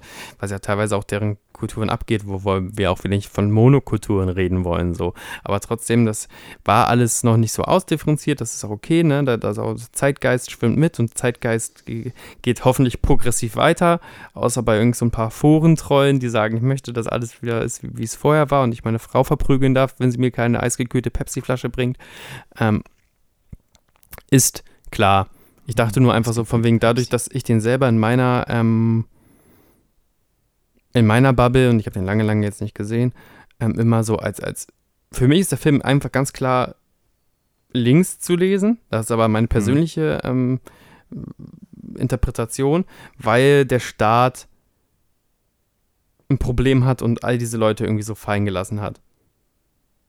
So. Okay. Und jetzt habe ich gerade gedacht, so, aber müsst ihr denn nicht irgendwie zumindest einmal gegen den Staat wettern, damit ich noch stärkere linke Signale kriege? Also ich finde es nicht so klar herauszulesen. Also ich würde ihn auch, äh, wie gesagt, konservativ, leicht links. Also ich glaube, er ist hm. zu ambivalent, als dass man sagen kann, das ist jetzt ein linker Film. Der ist jetzt nee, gemacht. klar, der ist um, kein Ken Loach-Film, von dem man denkt, alles klar, bums, genau, hab verstanden. Wir sagen jetzt irgendwie, der soziale Abstieg ist irgendwie nicht, nicht tolerierbar. Der ist nicht unumgehbar, so. ja. Aber natürlich zeigt der Film die ganze Zeit Armut in jeder Facette Richtig. oder Arbeiter oder überfüllte Busse und Menschen, die im Stau stehen, da, da, zeigen die auch mal den Yuppie in den Autos, aber auch dann, also der, wie gesagt, der Film wirkt für mich, als wenn er als wenn er versucht, über sein, seine Geschichte das so ein bisschen einzuordnen. Mhm. Und aber auch da muss man sagen, der Yuppie kassiert übrigens auch gleich eine Keule. Das ist eigentlich sehr witzig. Da ist ein Typ mit einer Designer-Sonnenbrille und einfach so einen ersten Handys oder sowas, also die einfach mhm. so groß sind wie noch ein Backstein und der jammert so im Stau und Michael Douglas kommt eigentlich fast schon plump von der Kamerasprache, einfach unverhohlen von, von rechts an und gibt denen halt so richtig eine Keule mit. Achso, ja, und läuft dann weiter. Nee, ich dachte gerade an diese Öffnungsszene, da sind auch so zwei Yuppies, Ach die so, auch mit so, so einem Monstertelefon telefonieren. Ja, stimmt, ja. Stimmt, äh, vielleicht auch am gleichen Drehtag passiert, auf der gleichen Straße. Haben wir noch eine? ja, nimm den gleich nochmal. Ja, ist ja auch immer noch L.A., ne? Da muss es ja auch ein paar Yuppies geben, die, die die ersten Auto vor uns sich da angeschafft haben. Ja. Mit einer Drehscheibe noch. Ach, ich glaube, ich druck's da ein bisschen rum. Also ich würde jetzt nicht sagen, ich würde nicht sagen eindeutig links approved, so, mhm. aber ich, also auch nicht eindeutig rechts. Also ich glaube, der Film versucht, diese Ambivalenz zu halten und ich finde, das macht er ganz gut. Ja, also, auch auf die gefallen, dass wir uns da ein bisschen wiederholen. Das soll auch nicht nur der reine Politik-Talk sein, aber das ist, glaube ich. Nee, äh, aber ich glaube, es ist interessant. Ich glaube, die Warte, die man da rein projiziert, die kriegt man vielleicht auch zurück. Vielleicht ist das so ein bisschen genau, auch eine Qualität genau. des Films, aber auch das, was es dann vielleicht auch im Zweifel unangenehm machen kann, weil wenn du mit dem falschen Publikum im Kino sitzt, denkst du, äh, was zur Hölle denken die jetzt gerade so? Das ist ja genauso wie du, äh, gestern haben wir kurz nochmal über Tiger King gequatscht, so was an Tiger King und das ist einfach ein aktuelles Kulturprodukt, mhm. wie da die Meinung der Lesweise auseinandergehen kann zwischen linkes Plädoyer, rechtes Plädoyer, pro Zoo, pro Life, pro dies, pro das so und, und ähm, dann nimmt man sich das so, dass es im Internetzeitalter kaum, kaum zu äh, zu umgehen. Nur, dass es halt auch solche Klassiker dann trifft, ist einfach super interessant. Aber jetzt wollen wir mal auch mal links, rechts, äh, macht doch was ihr wollt, äh, fallen lassen. Gibt es irgendwelche Sachen, die für dich funktionieren, nicht funktionieren? Willst du irgendwas noch besonders hervorheben? Oder nicht? Wir haben auch zum Beispiel über die Filmtechnik noch gar nicht geredet. Ich finde, der ist ein sehr schöner Film auch. Ja, der Film ist sehr kompetent gemacht. Ich habe jetzt nicht nachgeguckt, den, den Kameramann, äh, den Namen kenne ich. Also das ist, glaube ich... Aua, jetzt habe ich das aus der Alarm geworfen. Das hat mich so wütend gemacht, dass du jetzt ja, gut, nicht wusstest, wie der Kameramann heißt. Ah, wie spricht man das aus? Anstrebert Trofirk? Wie heißt der Mann? Wo, wo sehen wir ihn denn? Mach mal bitte, dass wir hier keine... Äh ich, ich finde den Namen nicht... Andrzej Batkowiak. Andrzej Batkowiak. Ja, ne? Die, die Polen, das können sie. Äh. ähm, nee, aber auch mal zu sagen, der Film ähm, irgendwie wirkt LA, obwohl da viel Armut gezeigt wird, irgendwie trotzdem irgendwie auch lebenswert und bunt und Hitze wird natürlich durch, durch dieses Flackern dargestellt, aber das sieht jetzt auch nicht aus, als wäre das so apokalyptisch, wie es andere Filme machen, von wegen, als würde die Sonne direkt gleich auf LA stürzen. Und dann haben wir diese tollen Nahaufnahmen von, von äh, Michael Douglas als Mitte 30-Jährigen, das nimmt euch keiner ab, sagen wir mal Mitte 40-jährigen Mann, so, der, der, der, die Sorgenfalten hat, seinen Bürstenschnitt hat und, und so ein bisschen schwitzt, aber auch nicht obszön schwitzt. Ja. Das sind, es ist ein ganz ästhetischer toller Film. Hast du Andrzej Batkowiak äh, gegoogelt? Noch oder? nicht, ich habe gerade geguckt, Michael Douglas ist 44 geboren. Ach, jetzt willst du sagen, von wegen das kommt. Jetzt machen wir dasselbe, wie wir bei Nein, der Film Batman ist von Forever gemacht 93, der war fast 50, oder? Äh, Wenn Verrechne ich mich da gerade. Kopfrechnung stimmt, ja. Der war Ich kann das nicht als Ende 30. Das ist genau das, was wir gerade Ja, eben wollte ich gerade sagen, das haben wir Batman, Batman Forever auch schon gemacht. Wir Chris jetzt. O'Donnell hatten. Also, da ist wahrscheinlich der Joel Shoemaker so nach dem Motto: ah, Hauptsache, der Reicht. spielt gut. Aber ich meine, hier wäre es ja ein leichtes gewesen, einfach zehn Jahre älter zu machen. Klar. Ich meine, come on, aber Ende 30? Jetzt Never. werden wir zu so einem Spielalter Meckercast. ja, aber das ist echt so weit. Also, das sieht nicht so aus. Was soll ich sagen? Ja, hab mir auch Sorgen gemacht. Ich habe tatsächlich, als ich gemeint habe, wegen, der ist Ende 30 und haben sie ihn gezeigt, dachte ich so, oh, entweder, hoffentlich alter ich besser als, als Michael Douglas. Nichts gegen ihn, ist ja ein äh, wahnsinnig hübscher Mann, aber ja, so, also so solche Krähenfüße möchte ich noch nie, möchte ich noch nie haben jetzt in, in wenigen Jahren. Ich meine, du siehst ja auch noch frisch aus, du siehst ja aus wie aus dem Ei gepult, aber du trinkst und rauchst ja auch nicht. Was soll ich denn machen? Sag nochmal den Namen von dem Kameramann, weil ich. Andrzej Anjay, spricht man das aus? Ja. Okay. Batkowiak. Bartkowiak. Hat unter anderem gemacht äh, Speed und Romeo Must Die und irgendein Street Fighter steht hier 2009. Doom hat er gemacht. Den Doom? Den Doom? Den The Rock ja, Doom? The Rock 2005. Ja gut, der spricht jetzt ja nicht für... Hier den, den Legend of Chang-Li hat er gemacht. Den Oh, oh, oh, oh, oh. Dann, Haben wir äh, nicht gekirkt. oh, weia, dann ist das irgendwann Oh, gekippt so ein bisschen, ne? Wenn du mit... Exit Wounds, ja, schon ein paar große Filme. Ja, ich glaube, der kann ja, das. auch Romeo Das Must Die ist ein stylischer. Film. Der ist jetzt nicht unbedingt gut, aber der ist ein stylischer Film. So, der hat auf jeden Fall... 13 Days, ja, schon große Filme. Lethal Weapon 4. Hier US Marshals auf der, auf der Flucht ist das, glaube ich, ne? Oder auf der Jagd? Ja. Weiß ich gerade nicht. Auf der Jagd. Devil's Advocate, Dante's Peak. Irgendein Species. Ja, läuft, läuft für ihn. Ja, das Endlich mal jemand, der Arbeit hat. äh, ja, der arbeitet noch in den schwierigen Me Medienzeiten. Ja, und dass der Film auch, so toll mit ähm, Close-Ups und mit symbolschwangeren Close-Ups umgeht. Und der hat ein paar schöne Kamerafahrten. Ja. Also im der war schon Kameradepartment. schick. Ich, also ein, zwei Momente dachte ich, ja, jetzt sieht man sehr in einer sehr langen Nahaufnahme, wie das Messer in die Tasche steckt. Das Messer ist bestimmt noch wichtig für später, ist es ja auch. Aber ja, Das ist dann aber eher, eher unelegantes ähm, Directing, Storytelling. Ja. Ja. Nee, aber alles fein. Also ich fand, fand das ist hochkompetent gemacht, sieht gut aus. Äh, vor allem die Hitze spürt man. Ich finde gerade Hitze und Kälte mal ist halt einfach auch eine Herausforderung, das filmisch einzufangen. Ja, so. aber auch so, dass es nicht nervt, ne? Also wenn Genau. bei Bad Boys heißt, oh, es ist heute richtig heiß, dann schwitzen die alle mal wie die Schweine und die T-Shirts können nicht durchtränkt Ja, genug irgendwann habe ich mal gedacht, das T-Shirt ist ziemlich undurchgeschwitzt, so irgendwann mittendrin, aber ja. Ja, aber gestern war mir das auch zum Beispiel schon zu warm und ich bin ja auch nicht komplett zerlaufen und ich finde es immer komisch, wenn, wenn Hitze erzählt wird, als würde die Sonne, wie gesagt, gleich auf Ja, die ja. Straße fallen. Aber so ist das eine, weil die Hitze ja trotzdem erzählt wird, Hm. ist das trotzdem dieses, dieses Alltägliche. Es ist nicht die Jahrhundert-Hitzewelle. Das Ja. wäre auch wieder falsch. So, es ist einfach nur ein sehr es ist einfach heißer immer Tag. heiß im Sommer. Ja, genau. LA, Es ja. ist scheiße, genau, das trifft vielleicht. es ist einfach immer heiß. Give me a break. Und immer ist Ja. irgendeine Straße kaputt und immer werde ich abgezogen und immer komme ich zu spät zum Frühstück. Naja, da muss immer der Praktikant ran am Filmset mit so einem Toaster und dann unter die Linse halten, damit man dieses Flirren hat, ne? Oh, so wird das gemacht. Das Ja, schreibe so ich mir das gleich gemacht. auf. Mit dem Toaster. Wirklich? Ja. Krass, schreibe ich mir jetzt auf. Schreibe ich mir gleich auf meine Kannst du gleich in deiner Küche ausprobieren. Nimmst du einen Toaster, machst du an Ja, und dann geil. guckst du da so drüber und dann siehst du das Ja, mein nächster, mein nächster Hamburg-Hitzewelle-Film Ja, kommt. vielleicht haben die auch eine advanced Konstruktion als ein Toaster, aber ich habe das schon am Filmset mit dem Toaster gesehen. Ja, Endstation Barmbek ist für mich jetzt ein Hitzekatastrophenfilm, wo sich Leute Genau. irgendwie vom Stadtpark... Film für jede Szene mit die Toast-Einstellung, ja. Ja, wo kriege ich so lange das Ladekabel her? Ähm, Akku ansonsten, Toaster? Nein, man weiß es nicht. Bestimmt. Solartoaster. Ja, finde ich gleich mit, nur weil ich Endstation Barmbek jetzt endlich umsetzen wollte. Hm. Er hat, er hat wie gesagt, ein tolles, ähm, tolles Stück Cinema, was, glaube ich, ähm, auch ein bisschen mit dem Joker-Film verglichen wurde, obwohl ich da, äh, Dem. Joker, auch nur weil es ein Vigilante ist. ja, wahrscheinlich. Hm, Finde ich jetzt weit hergeholt. Ich habe da auch auch eben hergeholt. einmal kurz auch American Psycho, aber auch einfach nur random, weil du irgendwie sagtest, Yuppie der Amok läuft. Ähm, und ja, also wie gesagt, Menschen, die nicht zufrieden sind mit ihrem Leben und das in Gewalt äußern, das ist jetzt, glaube ich, nicht so ein. Da gibt es schon noch Varianzen, wie man das erzählen kann. So. Ach, eine Sache möchte ich doch noch erzählen, über Ja. die wir kurz diskutieren können. Ähm, es wird ja noch ein anderer, äh, ein anderes Mitglied dieser White-Collar-Generation äh, gezeigt, nämlich ein Typ, der vor der Bank sein ähm, Schild hält, sein, sein Wutprotest, sein ein Mhm. Ein-Mann-Protest auslebt. Da steht nämlich nicht äh, economical viable. Also Mhm. der hat keinen Kredit gekriegt, ist vielleicht deswegen jetzt auch am Ende seiner Fahnenstange und der wird abgeführt. Ja. Und es ist ein Schwarzer. Mhm. Ist, ist da, ist da Race Commentary mit dabei?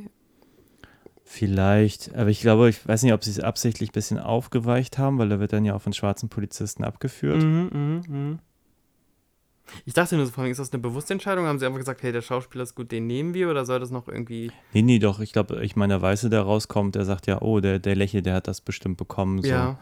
Ähm, ich weiß es ehrlich gesagt nicht. Und dann fahren sie so vorbei und dachte ich so, das ist kurz so äh, merkwürdig Arthouse-filmig.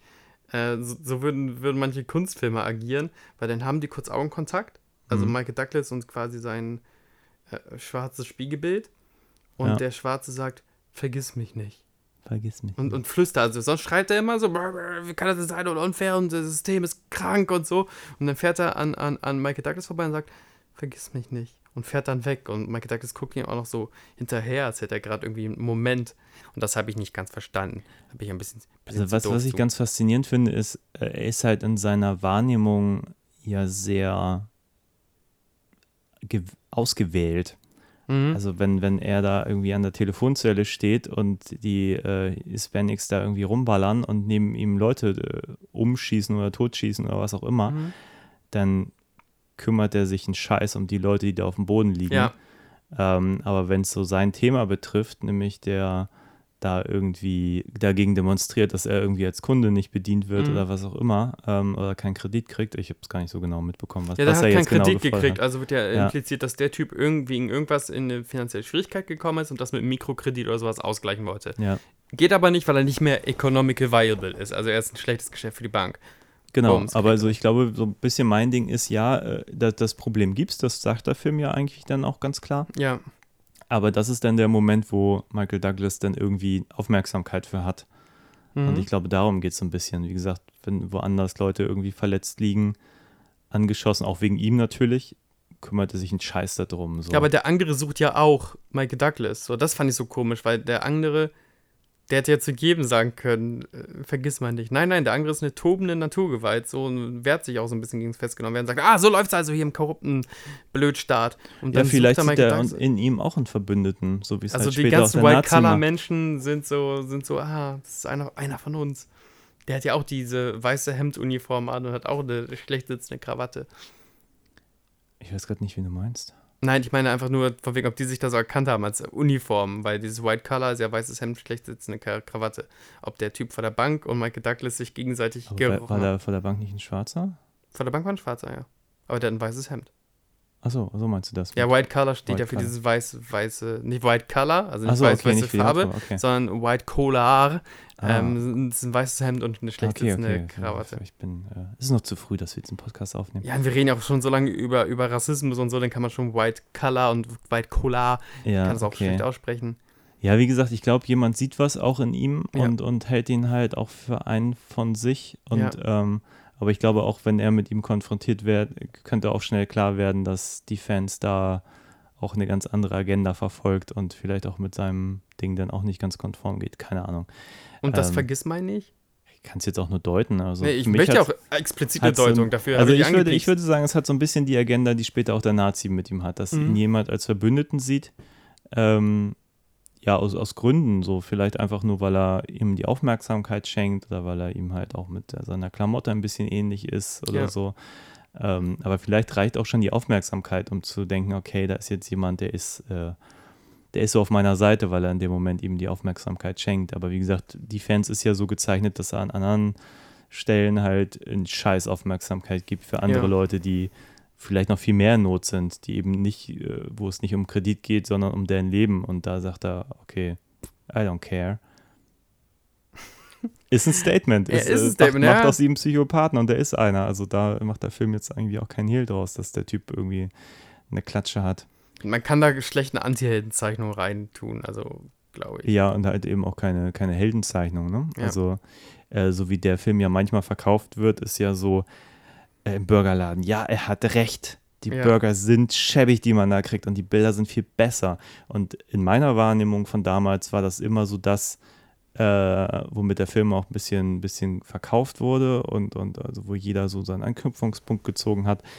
Aber das sind jetzt nur, die Burgerszene ist aus anderen Gründen interessant, aber eigentlich nicht, weil, weil er recht hat mit der Größe des Burgers oder so.